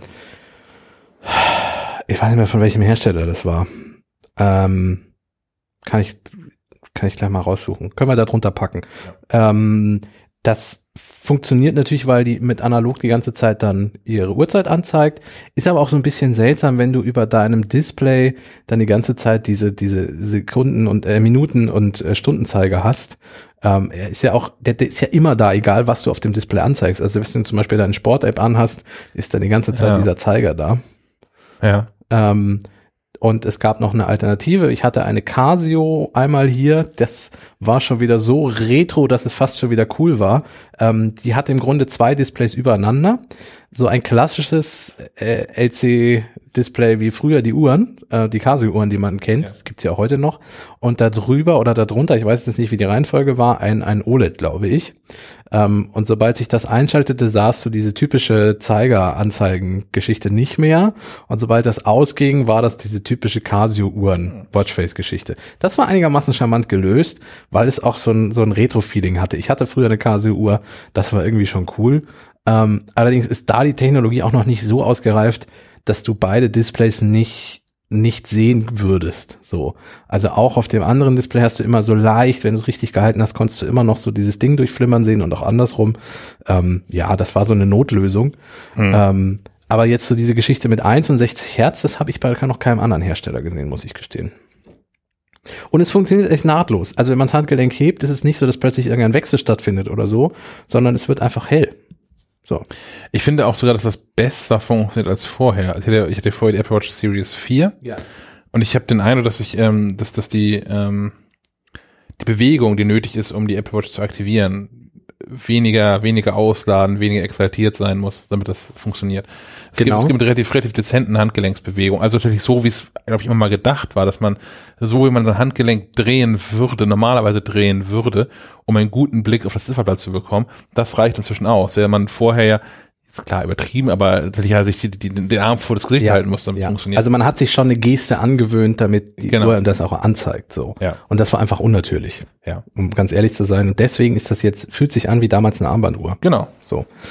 Ähm, ich glaube, Apple kann jetzt auch weniger sensibel sein, was das betrifft, mit diesem, mit dieser Handbewegung, weil im Zweifel wird das Display halt nur ein bisschen heller, wenn du das Handgelenk drehst. Bisher war es ja dann immer so, dass dann auch wirklich alles anspringen, ansprang. Äh, Display von schwarz dann auf volle Power und so. Ähm, da muss es, glaube ich, möglichst genau sein. Und jetzt kann man sagen, ja mein Gott, wenn das Handgelenk halt mal, wenn es einmal mehr angeht, ist auch nicht so schlimm. So, ich glaube, deswegen ah, haben ja. sie, haben sie die, die Feinheit nicht mehr. Ist gut möglich, ja. Ähm, und sie haben auch, was man definitiv merkt, am Helligkeitssensor, es ist ein neuer Helligkeitssensor drin. Also das ich hatte erst die, die Befürchtung, ähm, so die ganze Zeit ein leuchtendes Display am Handgelenk kann stören. So aus meiner Casio-Uhrzeit früher noch, so in meiner, meiner Kindheit, da hast du auf eine Taste gedrückt und dann leuchtete das Casio-Ding blau und hat dir im Dunkeln die Zeit angezeigt. Ähm, mit diesem Casio blauen Leuchten warst du überall zu sehen. Das war ja wie so eine, wie so eine Taschenlampe im Grunde. Schon. Ähm, und ich hatte jetzt die Befürchtung, Apple Watch die ganze Zeit ein leuchtendes Display am Handgelenk. Ah, das kann auch störend sein. Ähm, die ist so gut abgestuft, diese neue Helligkeits, dieser neue Helligkeitssensor, dass man das gar nicht merkt. Also kaum. In absoluter Dunkelheit merkt man plötzlich, da leuchtet was am Handgelenk. Vorher merkt man das so gut wie gar nicht, weil das so stufenlos sich der Umgebung anpasst. Wenn es doch stört, kann man diesen, das Always On auch ausschalten. Ja, oder diesen Theatermodus anmachen. Genau. Fürs Kino zum Beispiel. Der jetzt auch noch, der macht irgendwas mehr noch. Der Theater hat einen neuen Trick gelernt. Ich glaube, dieser Theatermodus. Aktivieren das Genau, Walkie-Talkie wird auch mit deaktiviert gleichzeitig. Finde ich gut. Das ist praktisch. Wer Walkie-Talkie denn nutzt, ich kenne auch niemanden. Nö, genau. Nö, wirklich nicht. Aber genau, das wird jetzt mit deaktiviert. Das war vorher, meine ich, nämlich nicht der Fall. Ja. Ähm, zwei Dinge, die sich noch geändert haben, beziehungsweise eine Geschichte, die sich auf zwei Dinge auswirkt. Der Kompass ist neu hinzugekommen. Ja. Ähm, auch da dachte ich erst so, äh, ja, Kompass, lustig, toll für Pfadfinder und so, wie es ja auch in dem einen Apple-Video ist. Ähm, Wo ist er denn? der hat eine eigene App unten links, wenn du das Watchface noch, also die, die Anordnung noch nicht groß geändert hast. Naja. Okay, hast du. ähm, bei mir, also er hat eine eigene App, dann zeigt er dir die Himmelsrichtung an. Bei mir hat er eine Geschichte, er zeigt mir Breiten, Längengrad und Höhe nicht an in der Kompass-App. Ich weiß nicht, ob das bei dir funktioniert. Mhm, er sagt die Höhe fünf Meter. Okay. Halte ich jetzt im zweiten Stock. Na, obwohl, fünf Meter könnte ungefähr hinkommen. Könnte hinkommen. Zeigt er dir Längen und Breitengrad an? Er sagt mir hier, ja, 54, 54. Jetzt, Okay, lustig. Ist das die LTE-Variante? Das ist die LTE-Variante, ja. Okay, die Nicht-LTE-Variante, die ich zum Test hatte, die zeigte mir keine Höhe und keine Längen und Breitengrad an. Aber du, du hast, du hast, der, der orange Ring ist da. Ja. Aber da ist keine Information dran. Äh, da, da, der Ring da, aber dann konntest du hochscrollen und dann tauchte unten ja so eine, Ja. eine Liste mit verschiedenen Informationen noch auf. Und da war Längen- und Breitengrad in der, in der Kompass-App. Okay, bei mir steht es aber auch auf dem, auf dem Kompass selbst, auf dem orangen Ring steht auch drauf, Ach so, nee, das war bei mir auch hier nicht. 54 54 Grad, bummelig 54 Grad nördlicher äh, Latitude Nee, das war bei mir auch schon nicht zu sehen. Breite, ja. Ja. Lustig. Krass. Ähm, ja, ist, ist, ich würde sagen ein Bug. Und dann zeigt Gefälle an, das ist ja auch an- interessant. Ähm, ist Das ist mir vorhin nicht aufgefallen. der normale Mensch wird diese App wahrscheinlich einmal offen haben, um sich das anzugucken und genauso wie du da mal so ein bisschen jetzt dran rumzuspielen. Ähm, für alle anderen hat dieser Kompass aber einen entscheidenden Vorteil. Er ist nämlich auch Bestandteil der Karten-App auf der Apple Watch. Und die Karten-App weiß jetzt endlich, in welche Richtung man schaut. Ich persönlich bin schon mehrmals am Anfang einer Navigation in der falschen Straße, in die falsche Straße abgebogen Oh ja. oder in die falsche Richtung gelaufen, weil die Apple Watch immer so 100, 200 Meter braucht, bis sie merkt, ah, der bewegt sich in die Richtung anhand der GPS-Daten. So, und dann springt sie um und sagt, äh, übrigens hier, falsche Straße. Mit dem Kompass ist das vorbei. Ähm, der Kompass weiß ja, in welche Richtung man guckt. Die Navigation ist deutlich genauer geworden, was das betrifft. Und ich habe zwei Testnavigationen gemacht. Da musste ich mich nicht umdrehen und dann nochmal in die andere Richtung laufen. So, das ist ein großer Vorteil, glaube ich, von dem Kompass. Und da werden ihn die Leute auch merken. Das müssen sie aber aus einer Kombination errechnen, oder? Von, von der gemessenen oder geschätzten Armhaltung gerade und der, der Kompassmessergebnisse. Vermutlich. Also es ist ja auch nicht Meter, also es ist ja nicht auf das Grad genau, aber es ist deutlich genauer, als äh, gar keine Information zu haben. So. Ja. Also insofern, das hilft. Ja, aber ich wollte sagen, es ist ja auch, Ja, ja, je genau. nachdem, wie ich, wie ich den Arm gerade am, am Körper halte, ob ich drauf, drauf gucke gerade oder Ja, äh, ja. links die Seite runterhängt. Ja. Ist ja die, die Orientierung der Uhr Anders. anders. Ja. Genau. Aber funktioniert und deswegen hat der Kompass dann doch auch mehr Einfluss, als man das vielleicht denken mag. Ähm, ja, hab's ja schon ein bisschen vorweggenommen, das Fazit, das Display macht viel, der Kompass ist sinnvoll äh, für alle, die die Series 4 haben, die müssen stark drüber nachdenken, ob es sich lohnt. Ähm, ich selber habe privat eine Series 2 und jetzt auch wieder am Handgelenk. Der merkt man ihr Alter jetzt schon ziemlich an. Gerade wenn man auch wieder zurückwechselt auf sie, ähm, da merkt man schon, dass da ein ziemlicher Sprung ist. Für Leute, die eine Series 2 haben, die würde ich sagen, sollten schon drüber nachdenken, ob sie nicht mal wechseln. Ich denke gerade drüber nach. Ähm, alles Ältere, da wird es genauso sein. Ähm, wer eine Series 3 hat, die verkauft Apple ja jetzt auch wieder relativ, dies ist jetzt das neue Einstiegsmodell, das 200 günstige, 200 Euro genau. Wer noch gar nichts mit der Apple Watch zu tun hatte und sagt, er möchte es erstmal ausprobieren, für den ist die Series 3 auch gut geeignet. Die ist ja auch noch einigermaßen flott ähm, mit dem Prozessor und WatchOS 6 wird auch der einigermaßen gut laufen. Ähm, aber wie gesagt, ich werde jetzt über einen Umstieg nachdenken und ich denke, das wird vielen Leuten auch so gehen. Weil was soll noch kommen? Ich weiß es nicht mehr, um ehrlich zu sein. Also Apple ist, glaube ich, langsam mit der Apple Watch an einem Punkt angekommen. Das sagen sie ja auch bei Presseterminen, dass sie jetzt da sind, wo sie mit der Apple Watch von Anfang an hin wollten. Ja. So. Aber Das- auch schnell dahin gekommen sind, finde ich. Also beim- beim Ja. iPhone, beim iPhone war es meines Erachtens so, das 4S, vielleicht das iPhone 5, vielleicht sogar erst das iPhone 5, wo das, wo das wirklich fertig war. Ja. Davor war es noch ein auch finden, was wollen wir damit überhaupt? Wo soll es hingehen? Was ist das für eine Geräteklasse? Was soll die können? Das ist erst einfach mal ganz klar ein Beta-Produkt. Ja. Auch rückblickend. Damals geil, aber rückblickend kann man sagen, es war, das war ein Beta-Test. Ja, und wie gesagt, jetzt, jetzt weiß man, was ein Smartphone ist und es, was ein Smartphone können muss. So, und was ein Smartphone noch in Zukunft vielleicht können kann. So, und die Apple Watch war am Anfang auch nicht so klar. Was ist das? Ist das eine Erweiterung vom iPhone? Ist es ein eigenes iPhone? Ersetzt es das iPhone gar irgendwann mal? Äh, Das waren ja alles so Überlegungen, die am Anfang so ein bisschen im Raum standen. Und jetzt ist klar, es ist ein Fitness-Tracker, es ist ein Gesundheitsdevice und es ist eine Armbanduhr inzwischen durch das Always-On-Display. So. Was Apple da sehr gut gemacht hat, finde ich, ist, dass sie wirklich, ähm, ich glaube, sie von vornherein auch bewusst waren, also auch wenn sie nicht gewusst haben, wo das wirklich hingehen wird und dafür auch die Nutzerdaten gebraucht haben, sie waren sich von vornherein bewusst, was diese Uhr eigentlich haben müsste, um ein geiles Produkt zu sein. Und das haben sie haben irgendwann in die Apple Watch 1, die hinterher die Series Zero geworden ist, Ja. ähm, rausgebracht und werden da ihre Liste gehabt haben mit, mit äh, Priorität 1, 2 und 3 äh, Problemen. Mhm. Und die arbeiten sie offensichtlich wirklich Stück für Stück ab. Sie haben sich um die Akkulaufzeit gekümmert, sie haben Ja. sich um die Geschwindigkeit gekümmert. Der Prozessor, sie haben das größere klar, und ja. bessere Display drin. Und jetzt haben sie halt im fünften Schritt haben sie ähm, die diese Always-On-Funktionalität drin. Ja. Finde ich ganz geil. Das nächste muss LTE sein. Ja. Ähm, du meinst dauerhaft für immer in allen Modellen oder wie? Mm, ja, zum einen das, zum anderen aber auch müssen sie es hinbekommen, äh, da genug LTE-Bänder mit abdecken Ja, ja, zu können, ja. so dass Roaming funktioniert. Zum Beispiel. Weil ich ja. kenne ja die, die Apple Watch LTE, auch da, also es gibt zwei Gründe, warum ich, ähm, obwohl ich das LTE-Modell habe, das LTE nicht nutze. Ähm, zum einen finde ich es eine Frechheit, dass ich da bei der Telekom noch 5 Euro extra im Monat für zahlen eSIM, ohne dass ich zusätzliches Datenvolumen Ich wollte gerade sagen, bekäme. weil das Datenvolumen vom iPhone verbraucht wird. Exakt. Richtig. So, das finde ich wirklich frech, dafür 60 Euro im Jahr zu verlangen. Und das andere ist, ähm, dass es im Ausland dann nicht mal funktioniert. Ja. Apple begrenzt das äh, auf das, das Land, in, dem- in dem die äh, eSIM registriert ist. Mhm. Ähm, was, was daran liegt, weil sie nicht sicherstellen können, dass die äh, Apple Watch in allen Ländern aktuell funktioniert. Ohnehin bieten sie, ich glaube, es sind drei verschiedene Modelle an, also drei verschiedene Antennenkonfigurationen Mhm. grob Amerika, Europa, Afrika, äh, Asien.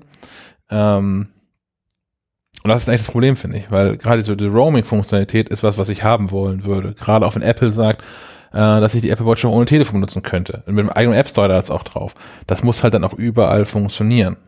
Was geht, ist die in 150 Ländern, glaube ich, war die Zahl, die Notruffunktionalität. Ähm, die Apple Watch kann ja Notrufe absetzen, auch ohne funktionierenden Mobilfunkvertrag. Das geht immerhin. Ähm, in Deutschland allerdings nicht. Denn in Deutschland ist es so, dass Notrufe nicht von nicht registrierten SIM-Karten angenommen werden.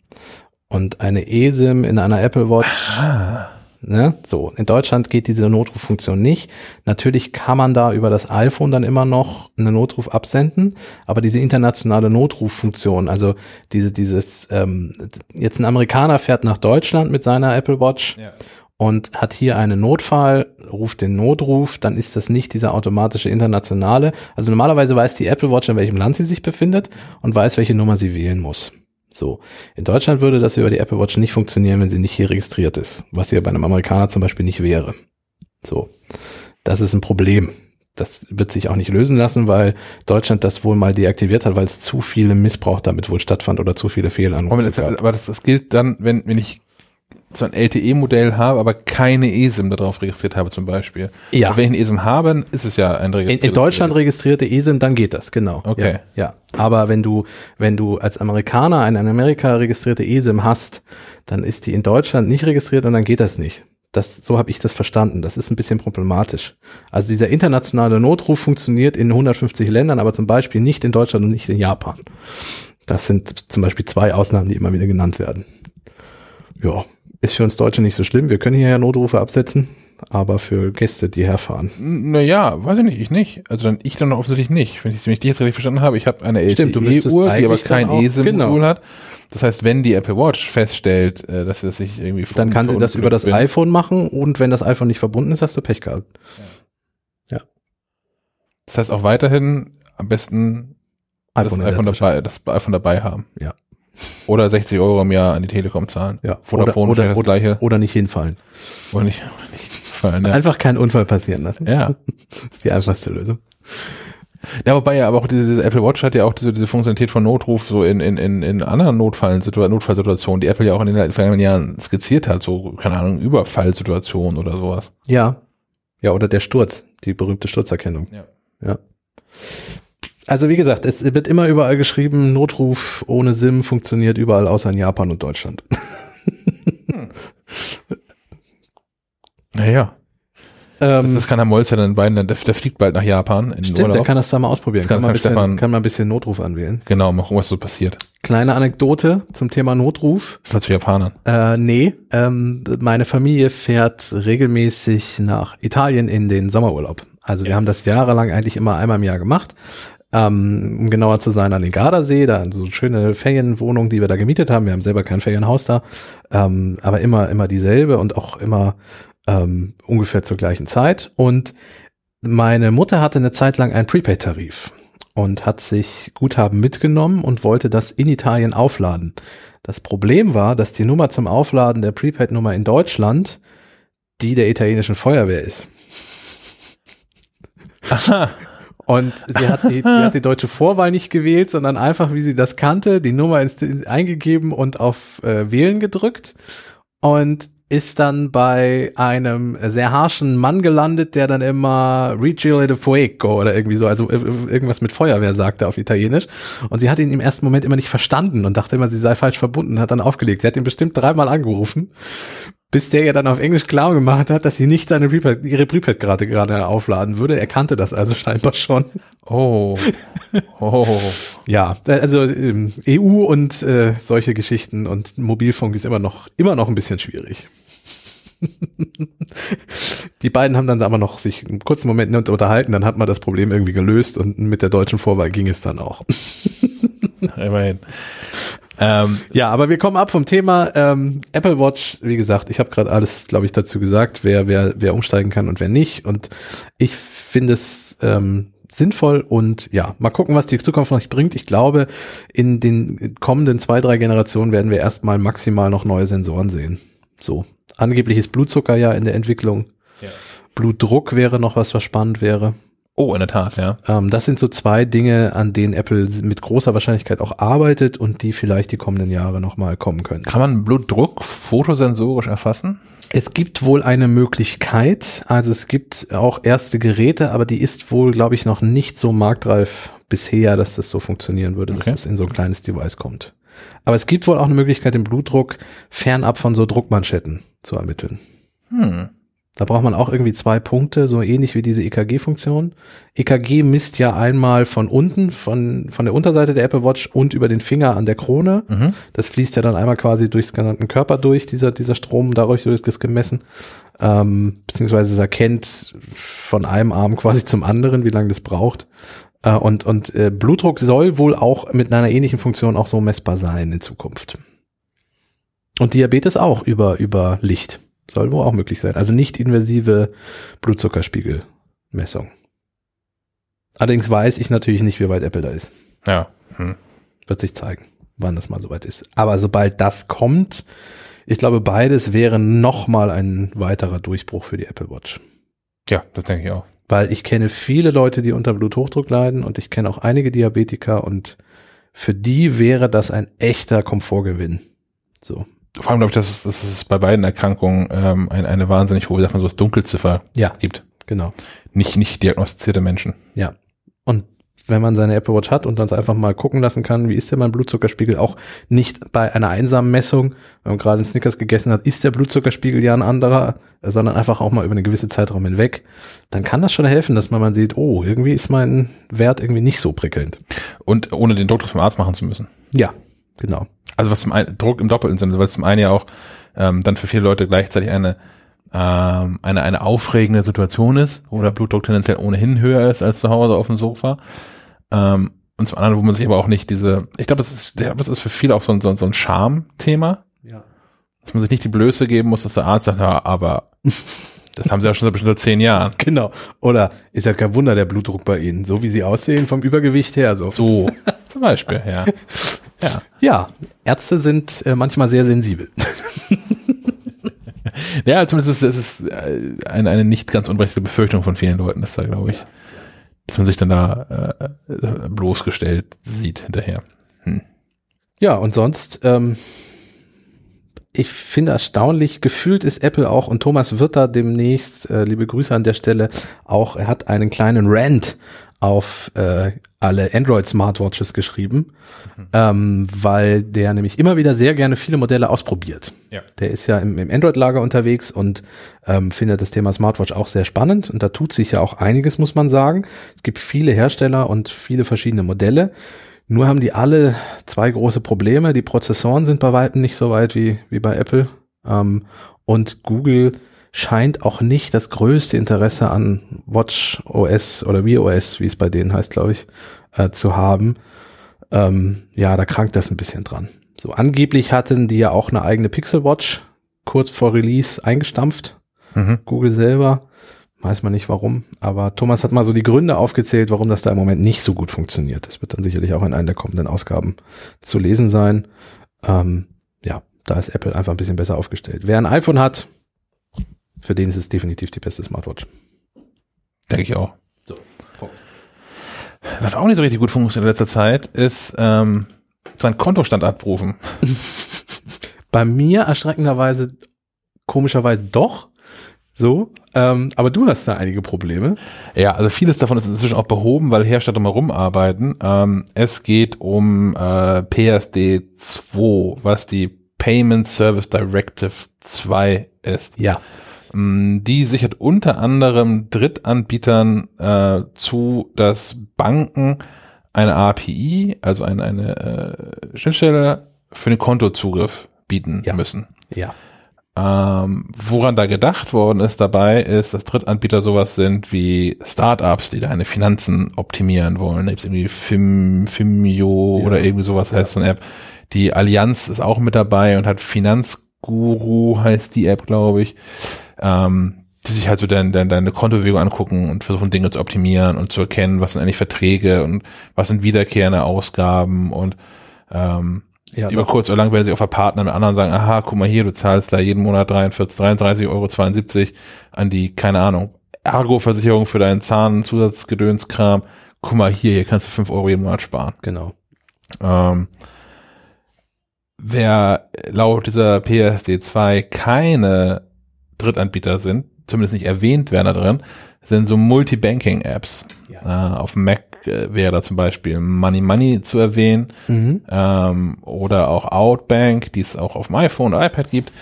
Für Leute, die zum Beispiel mehrere Konten haben. Genau. Ein Geschäftskonto, ein privates Konto als Beispiel. Genau, in meinem Fall ist es, ist es so, ich habe da auch mehrere Konten drin. Ich habe, bisher habe ich in Outbank nämlich drin mein normales Girokonto. An diesem Girokonto eine Kreditkarte, die einzeln ausgewiesen wird. Ähm, ich habe noch äh, eine weitere Kreditkarte. Ich habe da ein PayPal-Konto drin. Und ich habe da ein Vereinskonto drin, weil ich da, weil ich Finanz, Finanzwart, Finanzschatzmeister eines, eines Vereins ähm, bin und das auch im Überblick haben möchte und vor allem Transaktionen. Kassenwart. Kassenwart, so heißt sowas. Ja, eigentlich. genau. Dankeschön. Bitte, bitte, als alter Vereins, Einsmeier. Ja, es ist diese, diese PSD2-Direktive nicht vom Himmel gefallen, sondern es ist seit, seit Monaten, wenn nicht Jahren klar, dass das irgendwie kommt und auch wie die aussieht.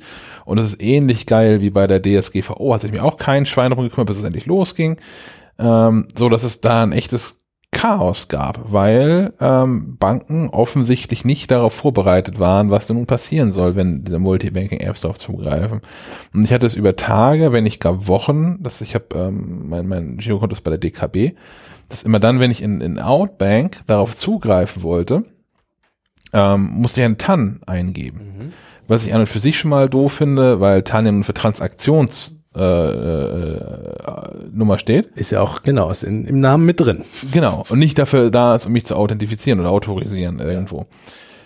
Das ist, ja, aber trotzdem auch bei jedem Zugriff. Das heißt aber auch, ich bin in Outbank drin und ziehe den Bildschirm irgendwie einmal runter für, für so eine Refresh-Funktionalität und so, ja, aha, guck mal hier, DKB, TAN und so. Und außerdem hier dieses andere Ding, das können wir gar nicht mehr, weil hm, man weiß nicht, was die machen.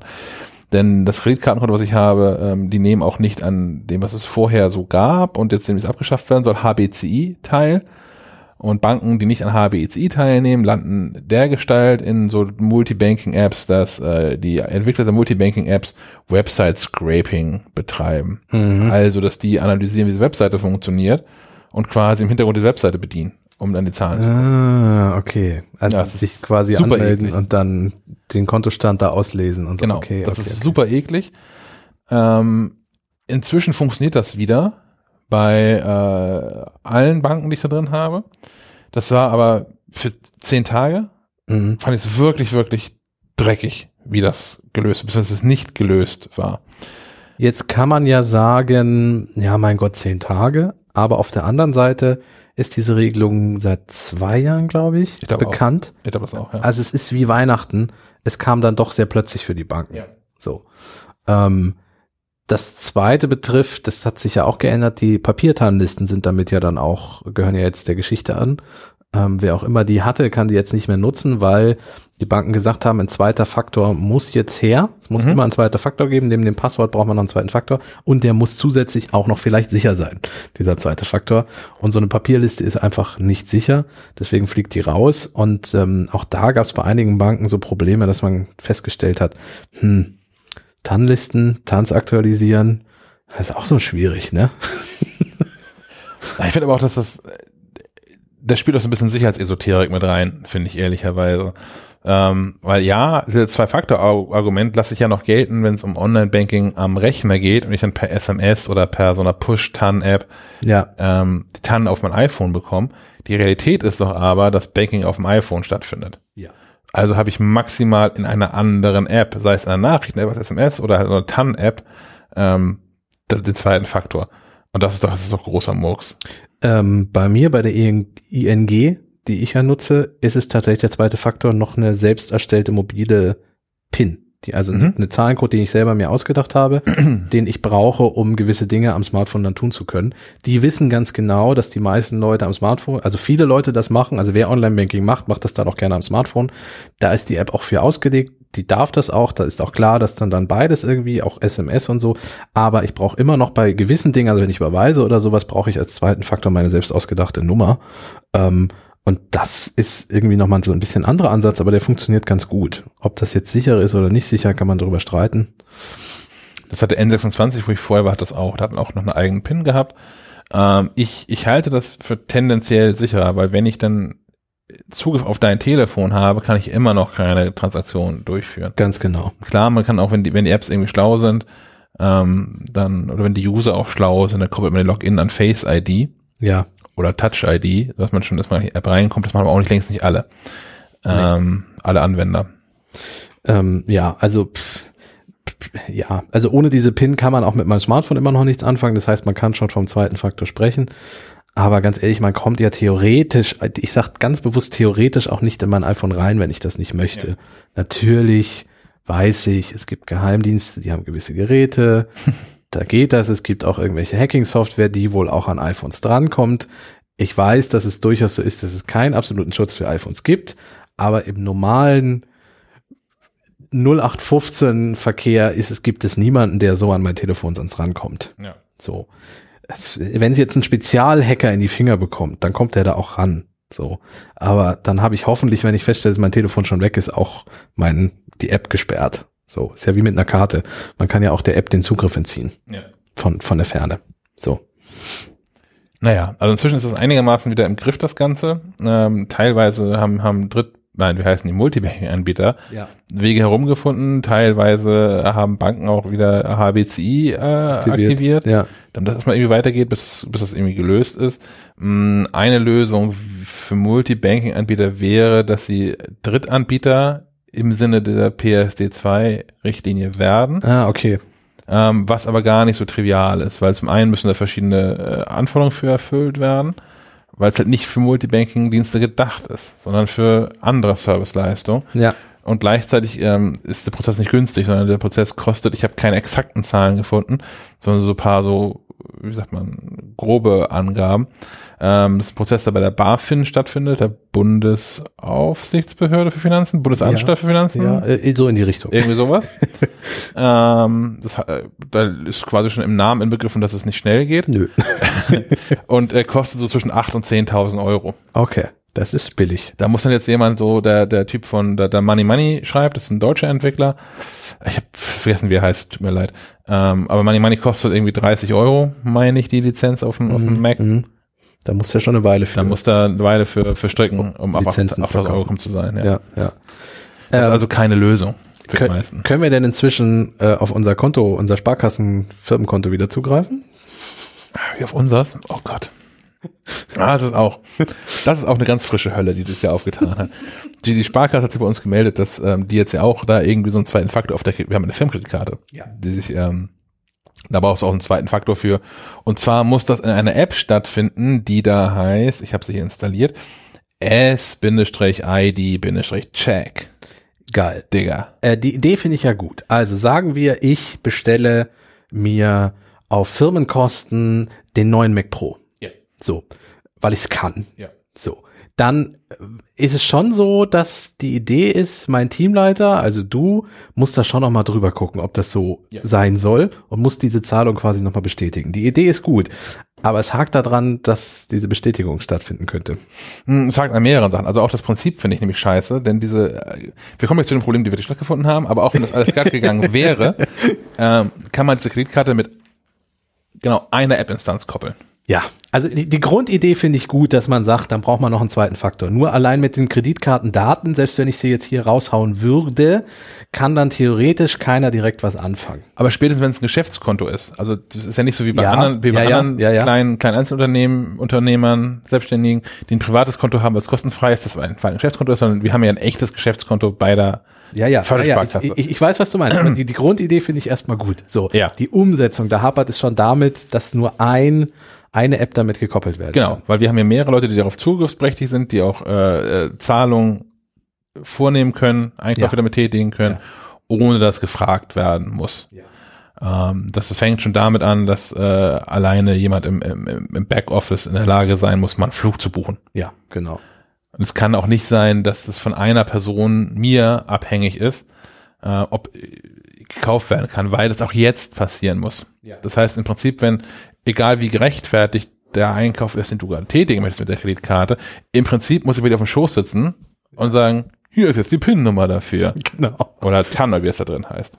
Also wenn ich mir wirklich den Mac Pro kaufe und das auch so sein soll, ähm, müsstest du wirklich daneben stehen, weil die Bestätigung bei dir ankommt und dann wie lange gültig wäre? Wahrscheinlich, wir werden es nie rausfinden, weil es ja nicht funktioniert. stimmt, okay, theoretisch Aber wahrscheinlich ist es irgendwie eine Minute oder eine sowas. Minute wie, gültig wäre. Ja, oder vielleicht 90 Sekunden, irgendwie sowas, wie es halt sonst auch bei diesen, diesen One-Time-Passwords Aber wieso funktioniert denn selbst dieses theoretische Konstrukt jetzt nicht? Ach. Es gibt eine Website dazu. Es gibt eine Website die, zu SID-Check. Da muss man sich registrieren. Und das tut man, indem man da zuerst mal die Kreditkartennummer eingibt. Und dann kann man wählen, ob man sich ähm, äh, auto authentifizieren möchte über verschiedene Wege, um am Ende an einen Freischaltcode zu kommen für die App. Ja. Easy peasy. Denkt man sich so. Wir haben schon letzten Jahr mehrere Konten eröffnet und vieles durchlaufen. Ist überall ist das ein Prozess, der gut läuft. Ähm, was hier passiert ist, ist, ähm, ja, dann mach das doch direkt hier so schnell wie es geht und zwar machst du das mit einer Überweisung und zwar wird dir dann äh, von deinem Kreditkartenkonto, ich glaube, ein Cent abgezogen oder gut geschrieben, irgendwie sowas ähm, und da steht dann dieser, da steht ein Code mit drin. Kenne ich von PayPal, die machen, haben Zum das, Beispiel. die haben das eine Zeit lang auch so gemacht. Zum Beispiel. Ähm, das habe ich gemacht. Das ist cool. So machen wir das. So und nicht anders. Das ist clever. Das passiert ja auch wahrscheinlich innerhalb von einer halben Stunde, weil es ja dieselbe Bank ist und im schlimmsten Fall nächsten Tag und naja. Ähm, und ich bin nach zwei Tagen doch nervös geworden und bin am dritten Tag dann mal in die Buchhaltung und sagen so, hier, äh, ist euch da eine komische Zahlung vielleicht aufgefallen? So über so ein Cent? Mit einer, gibt's nicht. Der gab's auch vier, fünf Tage lang nicht. Also, okay, kacke. Ah, jetzt habe ich bei der, habe ich da angerufen. Ähm, und die konnten mir natürlich nichts sagen, weil ich hier intern bin ich berechtigt, über diese Kreditkarte zu verfügen. Äh, es ist aber nicht so, dass ich eine eigene Kreditkarte hätte. Das heißt, der einzige Mensch, mit dem sie darüber sprechen würden, ist derjenige, der, dessen Name auf der Karte steht und das ist der Chef. Ja. Ja, auf, auf gar keinen Fall wird der jetzt hier irgendwie anrufen. Der hat andere Dinge zu Der hat andere Dinge zu tun. Ja. Ähm, ich mache das anders und bin also wieder zu dieser SID-Check-Seite gegangen. Ähm, also hier, also gibt es eben so einen Weg, klickt so einen Button für, für andere Wege, andere Optionen oder so. Unter anderem kann man sich dann nämlich diesen Freischaltcode per Post zuschicken lassen. Der gute alte Postweg. Genau. Äh, an die Adresse, die dahinterlegt ist. Falk Emeda sitzt das seit, keine Ahnung, ich weiß es gar nicht, 15 Jahren oder länger an derselben Adresse. Wahrscheinlich sogar länger. ähm, an derselben Adresse. Ähm, und ich habe das vor, ich weiß nicht, einem Monat angeschrieben. Ich habe bis heute keine Post bekommen.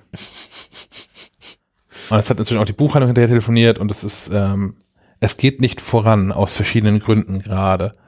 Unter anderem geht es deswegen nicht voran, weil das ja schon beantragt sei. da bin ich kurz explodiert. Also, ja, und? Hier ist nichts angekommen. Was, was, das kann doch nicht, also die Lösung kann nicht sein, wenn, keine Ahnung, der, der Postbote die, die Karte gefressen hat. Die Lösung sein, dann bezahlen sie halt nicht mehr. Das, das ist mau. Das ist mau. Was ich inzwischen aber rausgefunden habe, ist, dass dieser SID-Check auch nur teilweise erforderlich ist. Ich habe ein paar Shops gehabt, mh, wo ich tatsächlich dann eine, eine, so eine gesonderte Transaktion zum Eingeben musste. Unter anderem, als ich einen Flug gebucht habe, den ich dann aus, aus Frust und weil ich auch keine Lust hatte, andere Leute mit zu belästigen hier im Haus, dann, dann privat gebucht habe und dann hier abrechnen hinterher über die Firma, was auch irgendwie nicht cool ist, weil es so Nee. nicht gedacht ist. Nee, genau. Das ist nicht so vorgesehen Ähm, eigentlich. Und das sorgt am Ende auch hinten raus für mehr Arbeit, aber wenigstens, dass ein Prozess, der bekannt ist und das ist nicht noch zwischendurch so Frust und drei Umla um Kurven zwischendurch. Ähm, auf der anderen Seite hast du heute gerade mit der Kreditkarte Ein Bahnticket. ein Bahnticket gebucht Und und wurdest nicht gefragt nach Nee. irgendwas. Nee. Von daher scheint das auch alles nur bedingt implementiert zu sein, ehrlicherweise. Ja, und es ist halt wieder der Punkt, den ich eben schon hatte. Es wäre okay, wenn die EU, die ja der Urheber dieser, dieser neuen Richtlinien ist, wenn die gesagt hätte vor zwei Wochen, äh, wir machen das jetzt und wir machen das sofort. Dann würde ich auch verstehen, dass die Banken Hals über Kopf und panisch äh, quasi äh, gegen die Wand rennen und schreiend äh, alle aus ihren Bürofenstern springen. Ähm, aber seit zwei Jahren wäre die Möglichkeit gewesen, sich auf diese Eventualitäten vorzubereiten und es vielleicht auch schon mal auszuprobieren. Oder vielleicht auch schon vor der Gesetzgebung damit schon mal anzufangen konnten, damit auszustatten. Dann wäre ja Zeit gewesen. So, man hätte ja jetzt vor einem Jahr schon sagen können, äh, lieber Herr Schack, Ihr Sparkassengeschäftskonto, wir stellen das jetzt schon um. Äh, falls das nicht klappt, können Sie halt erstmal weiter, weil TAN noch nicht benötigt. Aber sobald der fertig eingerichtet ist, ist das dann so. Das wäre ja gar kein Problem gewesen. Aber jetzt ist das alles so. Und ich würde sogar, ich würde sogar der, der, der Sparkasse noch zugute halten, wahrscheinlich haben sie auch rechtzeitig informiert. Ja, das So, kannst wa- du wahrscheinlich haben. ist ja. das auch, also ich will es nicht ausschließen zumindest, dass, dass der Weg der Information durch dieses Haus hier länger gedauert hat, als das im privaten Umfeld so der Fall gewesen wäre. Kommunikation Trotzdem muss doch aber dieser, dieser, dieser Migrationspfad, dieser Installa Ja, der muss doch Installationspfad, der muss doch funktionieren. Ja.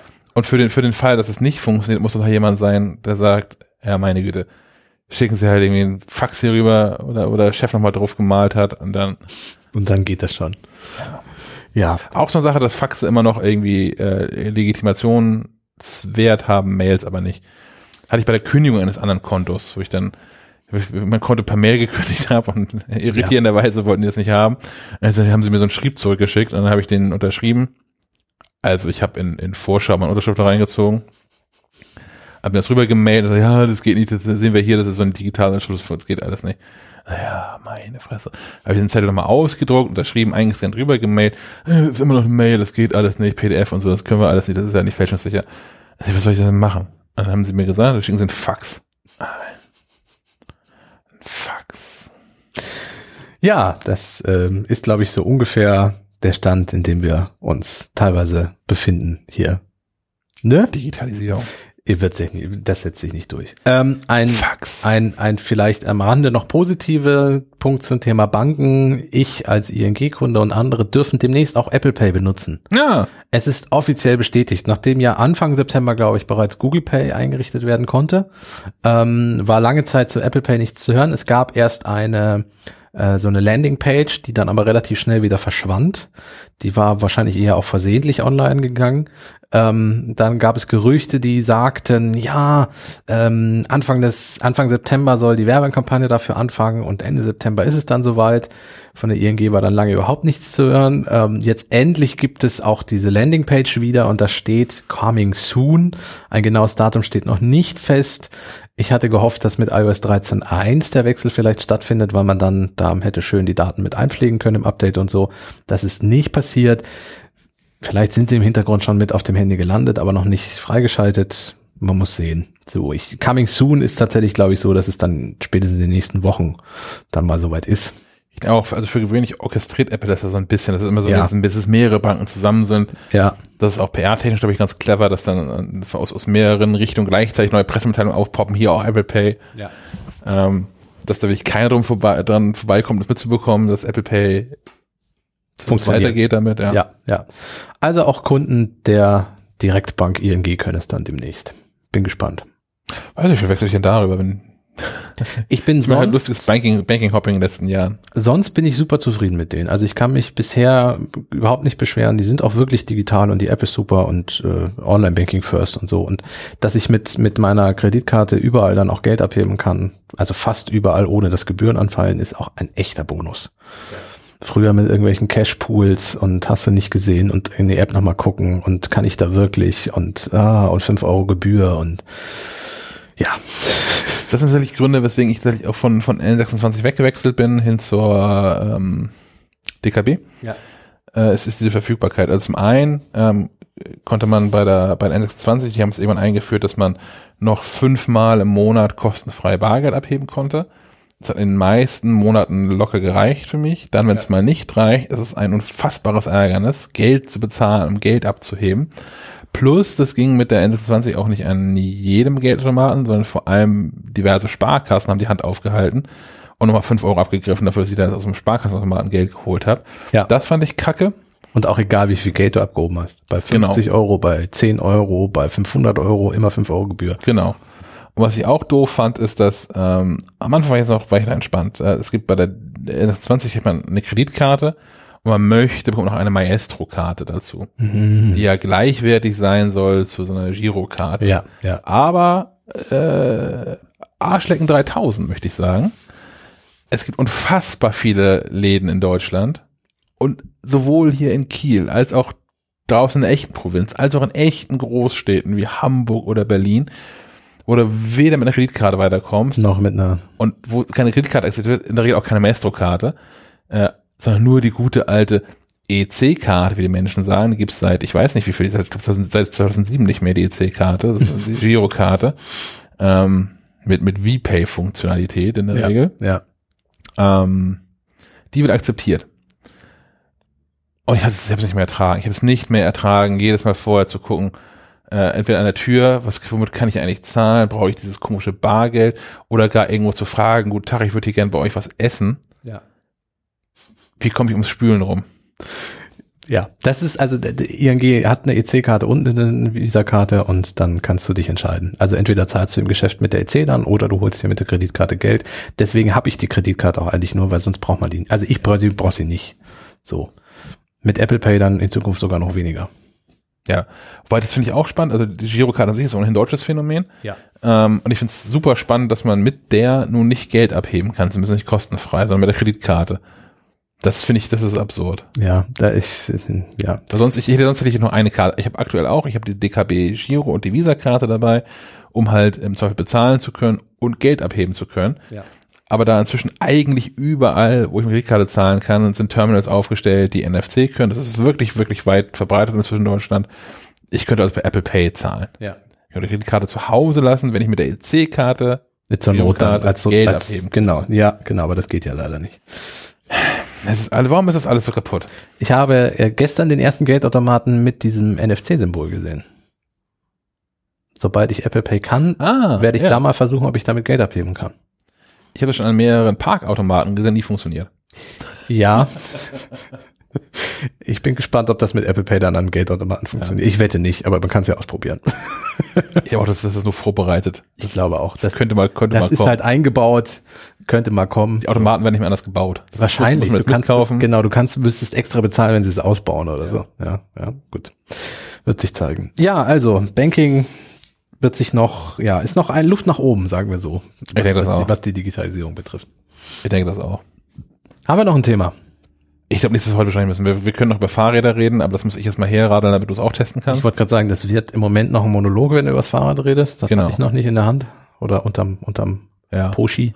Ich gucke mal, wie das Wetter sich morgen so. Ich, Ich weiß, morgen, morgen nicht nicht hier. Ja, das weiß ich. Aber das ist das Fahrrad schon mal hier. So, ich dachte, du hast ihn schon wieder vergessen. Zum dritten Mal muss ich dir sagen, dass ich morgen nicht ins Büro komme. Nein, nein, aber, aber Ich bin, ich bin gespannt, ob du morgen früh schreibst, wo ich denn bleibe. das könnte passieren. Ich, ich sag dir dann, dass Ich, ich, hatte, ich hatte eine kurze Nacht, das könnte passieren, dass ich einfach nach dieser Podcastaufnahme direkt in, in, in tiefe Schlafe versinke. genau, und dann völlig vergessen das. Ja. Ja. Hm. Das ist meine geheime Superkraft, zu vergessen, wann Kollegen nicht da sind. Äh, Ich weiß nicht, was die gut ist, aber Beine ist im Moment alles, was nicht Arbeit ist, völlig zu vergessen. So. Also, das höre ich natürlich gern. ja, das dachte ich mir als Teamleiter, aber äh, wir haben ja jetzt gerade, um dann ein bisschen aus dem Redaktionsalltag zu plaudern, wir haben eine MacLive abgegeben und eine iPhone und iPad Live. Die Also in Druck gegeben. In Druck gegeben, genau. Also abgegeben ist bei uns immer in die Druckerei quasi weitergereicht. Ähm, und das war mit einem Abstand von einer Woche. Plus, ähm, es war so, dass wir die Mac Live ein bisschen vorgezogen haben. Um eine Woche. Um eine Woche rund um den iPhone-Start und so. Das heißt, wir hatten jetzt mal deutlich weniger für so eine Produktion plus noch ein zweites Heft obendrauf. Ähm, deswegen war die, die Arbeitsbelastung ein bisschen höher als normalerweise. Und deswegen ist es so, dass ich bei der Arbeit gerade alles behalte, aber die Kapazität meines Gehirns, der Arbeitsspeicher ist übergelaufen. Also Eigentlich ja sogar noch ein Heft oben drauf mit der, mit der Mac Live Wissen im Sonderheft Stimmt. zum, zum macOS Catalina. stimmt. Und, und die Das nächsten Bibel, die Bibeln, Bibeln stehen schon vor der Tür. Und die vier Fachbücher. Und die Fachbücher, also äh, langweilig ist es gerade nicht. Ja. Äh, und deswegen ist mein Arbeitsspeicher, wie gesagt, ausgelastet und vollgelaufen. Und was Privates passt da nicht mehr drauf. Das heißt, es gibt es aber auch in, in jetzt, schon jetzt und in nächster Zukunft für dich, der du den Podcast hier gerade hörst, genug Möglichkeiten, unsere Jobs zu sichern. Ja, Wir schmeißen genug Kram auf den Markt. den man kaufen kann, genau. Ich könnte mir vorstellen, dass wir in der nächsten Ausgabe des Podcasts nochmal ein, ein spezielles Spezialangebot äh, für, für die Fachbücher haben werden. Ja. Ähm, die sich tatsächlich äh, großer Beliebtheit erfreuen. Was ich auch verstehen kann. Also so, ich meine, die Bibeln sind ja ein etwas ähnliches Konzept. Unsere iPhone-Bibel und Mac-Bibel ist ja sehr auf ähm, äh, Anleitungen, Workshops und Grundlagen ausgem aufgem also gemünzt, so dass die Leute, die sich die holen, ähm, tatsächlich zum Beispiel viel für ihren Mac lernen oder fürs iPhone oder iPad. Ähm, und die anderen Hefte sind ja eher auch so mehr mit Live, also Mac Live, da ist der Live-Geschichte mit so mit bei. Es sind auch Tests mit und äh, mal Themen, die sich auch ein bisschen mit anderen Geschichten beschäftigen, wie zum Beispiel, dass Thomas über die äh, WOS schreibt, warum das alles gerade nicht funktioniert und solche Dinge. Also ein bisschen weiteres Themenspektrum auch. Äh, und die Bücher sind halt ähnlich wie die Bibeln, aber ganz konzentriert auf ein Gerät, zum Beispiel die Apple Watch so ein Überblick, was kann die Apple Watch, was braucht man für Einstellungen, was muss man überhaupt machen. Also wenn jemand zum Beispiel sich zum ersten Mal eine Apple Watch holt, sind die eine gute Grundlage, um ins Thema einzusteigen. Ja. Deswegen kann ich verstehen, dass die durchaus gut ankommen. Ja. Plus Pocket Academy dann auch nochmal. Wie Videos produzieren wir auch noch. Ja, Genau, Gott, oh Gott, ja, ja. Erklärvideos. Man vergisst es echt, dass wir gerade, naja. Herbst ist immer, es ist kein Geschenk. Nee, der Herbst ist, aber mit der Weihnachtszeit, so rund um den Dezember rum wird's dann ruhiger und im Januar machen wir gar nichts. Ja. so ungefähr. Nein, also erstmal brauchen wir die erste Januarwoche, um überhaupt wieder ins Jahr zu kommen. Ja. Und dann, Gucken wir wieder kommt. dann gucken wir mal. Ich habe auch, um ehrlich zu sein, noch nicht in den MacLife-Seitenplan fürs kommende Jahr geguckt. Ich bin noch nicht bei der 1.20 angekommen. Das kommende Heft, was wir machen, ist ja die 12.19. Genau, die dann im November erscheint. Genau. Äh, also für mich ist das auch noch nicht, also ich weiß noch nicht, wann ich mit 2020 anfange. Das ist auch, wir kriegen aber zwar Mails dazu, ich kann das hier nochmal kurz erzählen. Diesen Nummerierungsquatsch von, von Ausgaben. Ab und zu, wir kriegen fast immer eine Mail dazu, was für wie bescheuert wir denn seien und dass das Betrug sei und äh, warum, warum man die Leute so über den Tisch zieht, warum man Ausgabe 11 schon im Oktober quasi und ja, Ja. es hat Gründe. Wir würden das auch nicht machen. Ich habe da, ich habe da keinen, ich habe da wirklich keine Lust zu. Das Problem ist tatsächlich, Wir, äh, wir kommen ja sogar selber durcheinander, um das noch ja, einzuschieben. wir, wir produzieren in Monat 10, Ausgabe 12, die im Monat 11 erscheinen wird. Genau richtig. Und, und regelmäßig, wenn wir nicht unseren Kalender hätten und meinen Papierkalender hinter mir an meinem Schreibtisch, wir stehen da ja regelmäßig selber ratlos davor, welche Ausgabe jetzt kommt. Also auch wir haben damit Probleme. Ja. Schuld ist die, die anderen natürlich. äh, na, tatsächlich, also ich weiß, ich weiß nicht, wer damit angefangen hat, aber es hat sich irgendwann mal so eingebürgert, dass man ähm, die, die, die Ausgabennummern eine Ausgabe quasi vorzieht. damit sie länger am Kiosk präsent sind, weil, wie werden diese Kioske bestückt? Das sind ähm, ähm, nicht ausschließlich gelernte Fachkräfte, sondern gerne auch mal 450 Euro jobbende Studenten, die dann da morgens um vier stehen und so einen riesen Pack von, von Grossisten bekommen haben an, an Zeitschriften und die sie ins irgendwie Regal sortieren müssen. Ja. Ähm, und dann haben sie irgendwie zehn neue Hefte da stehen, zehn neue Computermagazine, müssen auch noch Platz für schaffen. Und wenn jetzt irgendwie der 20. Oktober ist, und da steht eine MacLife Ausgabe 10 im Regal, ist die Chance groß, das dass die rausfliegt. Ja. Weil die ist ja schon drei Wochen rum keiner gekauft, also alles Quatsch, zack, bumm, weg. Was, was passiert? Wir verlieren dadurch volle zehn Angebotstage. Also wir verlieren zehn Tage die Chance, weitere Magazine zu verkaufen an diesem Kiosk. Ja. Wenn in derselben Situation auf dem, auf demselben Heft äh, Ausgabe 11 steht, steigt die Chance, dass derjenige, der das in Windeseile sortieren, also erfassen und sortieren muss, ähm, sich denkt, Ausgabe 11, hm, sind ein bisschen früh dran, aber ja, lass ich noch liegen, die ist ja ganz neu. Die ist ja noch gut. Ja, genau. Das ja. stimmt ja in dem Fall dann im Moment ja auch. Also genau. Die, die ist ja, die, es dauert ja dann noch meistens ein bis zwei Wochen, bis die kommende MacLife kommen würde. Das heißt, die Ausgabe ist ja auch noch gut. So. Ja, und das ist nämlich ein zweites Ding, was uns das nämlich, äh, was, was relevant ist. Ähm, es ist total wichtig, dass in Kiosken, also es ist natürlich auch schon, wenn Kioske die MacLife ausverkaufen. Das ist äh, eigentlich, aber ist es dann auch schlechtes, schlechte Planung, ähm, weil es ist auch nicht verkehrt, wenn ein Magazin quasi jeweils liegen bleibt. Denn das hat den charmanten Vorteil, dass wenn neue MacLives kommen, äh, derjenige das Regal bestücken muss, sieht, aha, steht da schon? Tausche ich aus. Genau an die Stelle. Ja. So, wenn da keine MacLife liegt, hat er unter Umständen keinen Platz in dem Regal, um dieses Heft, diese Kiosk bekommt teilweise auch nur drei oder fünf Ausgaben von der MacLive, ja. um die da reinzustellen. Und was dann passiert ist, er stellt sie gar nicht ins Regal, sondern er packt sie in die Kiste mit den sofort Remittenten heißen die. Das heißt, es sind Hefte, die dann eigentlich direkt geschreddert werden, die nie auch nur in einem Kioskregal gestanden haben. Die nie die Chance hatten, ihren Leser zu finden. Genau. Traurige genau. Geschichte. Und das ist, das ist wirklich doppelt, doppelt ätzend. Für uns natürlich doof, weil es eine Chance ist, was zu verkaufen. Es ist aber auch ähm, eine mittelschwere Katastrophe, dass man damit dann diesen Stapel Hefte direkt für die Mülltonne produziert hat. Ja. Ähm, weil das, das muss auch nochmal, also das ist zu Abrechnungszwecken.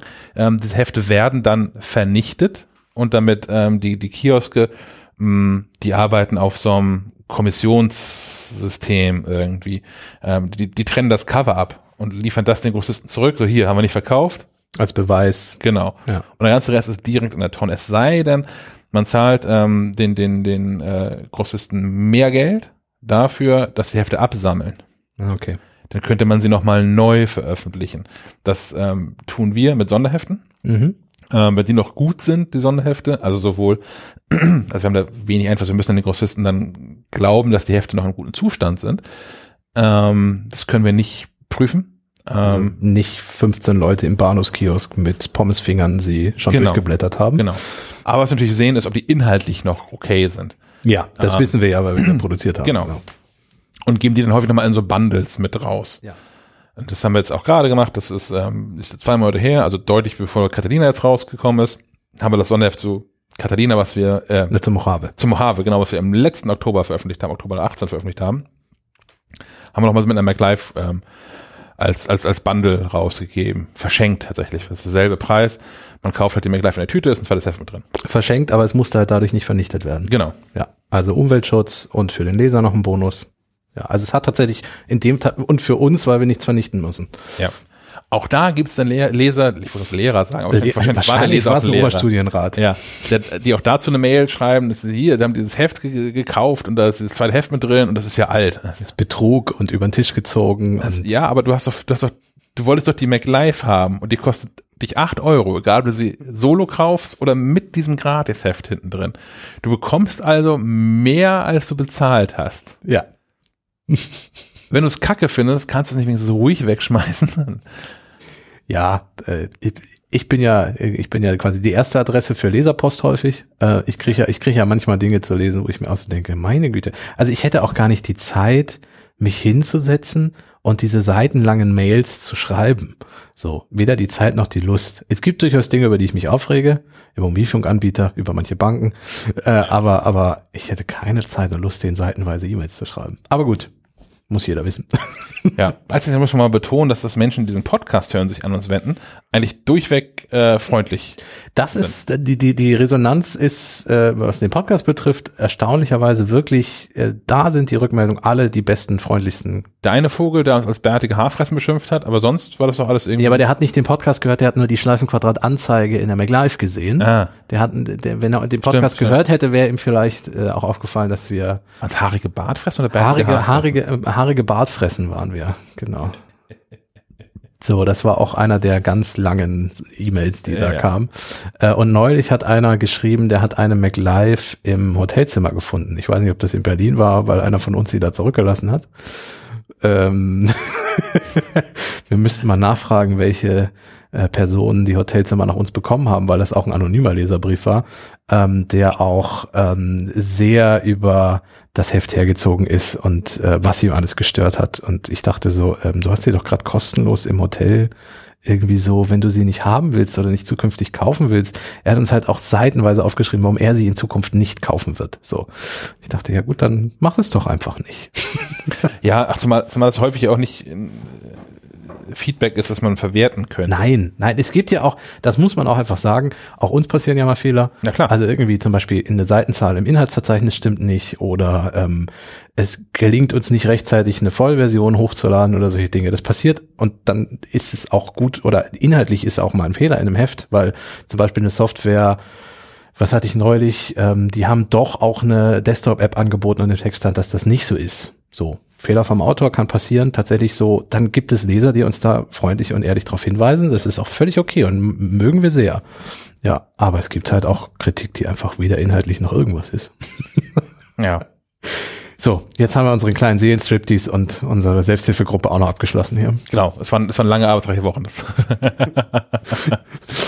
Gut, ähm, ja, so, so viel zum, zum iPhone, zu Apple Watch, zu, ähm, zu Banken. Ja, Wir, wir, könnten Mobilfunk nachlegen, die nächste Branche, Ja, aber das, das machen wir. Das machen wir beim nächsten Mal. Da ist nämlich- gibt's nämlich noch kein Happy End. So, Ja. also ich kann ja schon mal anteasern, ich versuche meinen Mobilfunkvertrag zu wechseln beim selben Anbieter und ich dachte, es wäre relativ einfach. Ja, ich war sehr naiv. Aber das, äh, das äh, hören wir dann beim beim. Und es auch, ohne so viel zu verraten, das ist einer, das ist nicht irgendwie hier so ein, einer von diesen 0850 kleinen Re-Reseller-Anbietern, Nee. sondern einer von den, von den größeren. Einer der größeren Anbieter mit mit einer roten Farbe als Hauptgrundton. ähm, aber die Geschichte wird hoffentlich bei der kommenden Ausgabe abgeschlossen sein. Muss sie auch, weil ich dann nämlich sonst langsam ohne Mobilfunkvertrag dastehe. Ähm, dann bin ich entweder zu Blau oder Magenta gewechselt oder ich bin immer noch bei Rot. Aber das Ja. werden wir sehen. Gut. Dann soll es das für heute gewesen sein. Ja. Vielen, vielen Dank fürs, fürs Zuhören. Von meiner Seite auch. Genau. Und dann bis zum nächsten Mal in dann sicherlich wieder größerer Runde Ja. und mit einem noch bunteren Strauß an Themen. Ich denke ja. Mobilfunk, Fahrräder, iPad, Ja, genau. Bücher. Das kommt ja auch Ich sehe noch Facebook. Facebook. Ich habe ja noch so, so, so einen anderen Rant vorbereitet auf einen Paketzustelldienst und einen Gerätemietservice. Ja, vielleicht machen wir auch einfach, vielleicht machen wir eine kleine Run-Folge. Ja. Ein Run-Spezial. Nachdem ihr iTunes-Spezial-Run gemacht habt. Ja. So Und einmal. es hat geholfen. es hat geholfen. Kein, kein, keine 18 Monate später hat Apple gesagt, Ja, ihr habt die vielleicht recht. Schleifenfahrt-Dudes, die haben, die, Die haben das wirklich verstanden. Wir machen das seit Jahren falsch. Zack, bumm, weg. iTunes weg. Ein Punkt haben sie aber nicht gelöst mit dem Hörbüchern, aber das wird jetzt schon wieder zu. Das wird kommen. Das Ja, wird kommen. den- Ich habe da Tim schon eine Mail geschickt. ah, sehr gut. Ja, hat er übersehen. Das ist genau wie bei uns, was du gerade sagst, dass Fehler passieren. Ja. Das ist denn durchgerutscht. Hast du konstruktiv eine Mail geschickt und dann, Genau. ja. Mit den Mittelfingern getippt. Und Ausrufezeichen und Einsen hinten Genau. Immer dran. Aber jedes Wort einfach. Was, was soll der Geiz? sehr kostet, gut. kostet nichts mehr, dieses Mail. Sehr gut. Und du hast ihm erklärt, warum du nie ein Apple-Gerät kaufen wirst. Genau. Wenn das so bleibt, kaufe ich keins mehr. Gut, finde ich gut. Merken wir uns. Tschüss. Dann, bis dann. Ja, Ach, das fand ich ganz amüsant. ich auch. Ich glaube, das war ja, keine schlechte Folge. Nee, ich muss noch mal reinhören, ob, das, ob wir das alles so, ob wir das alles so senden können. Aber ich glaube schon.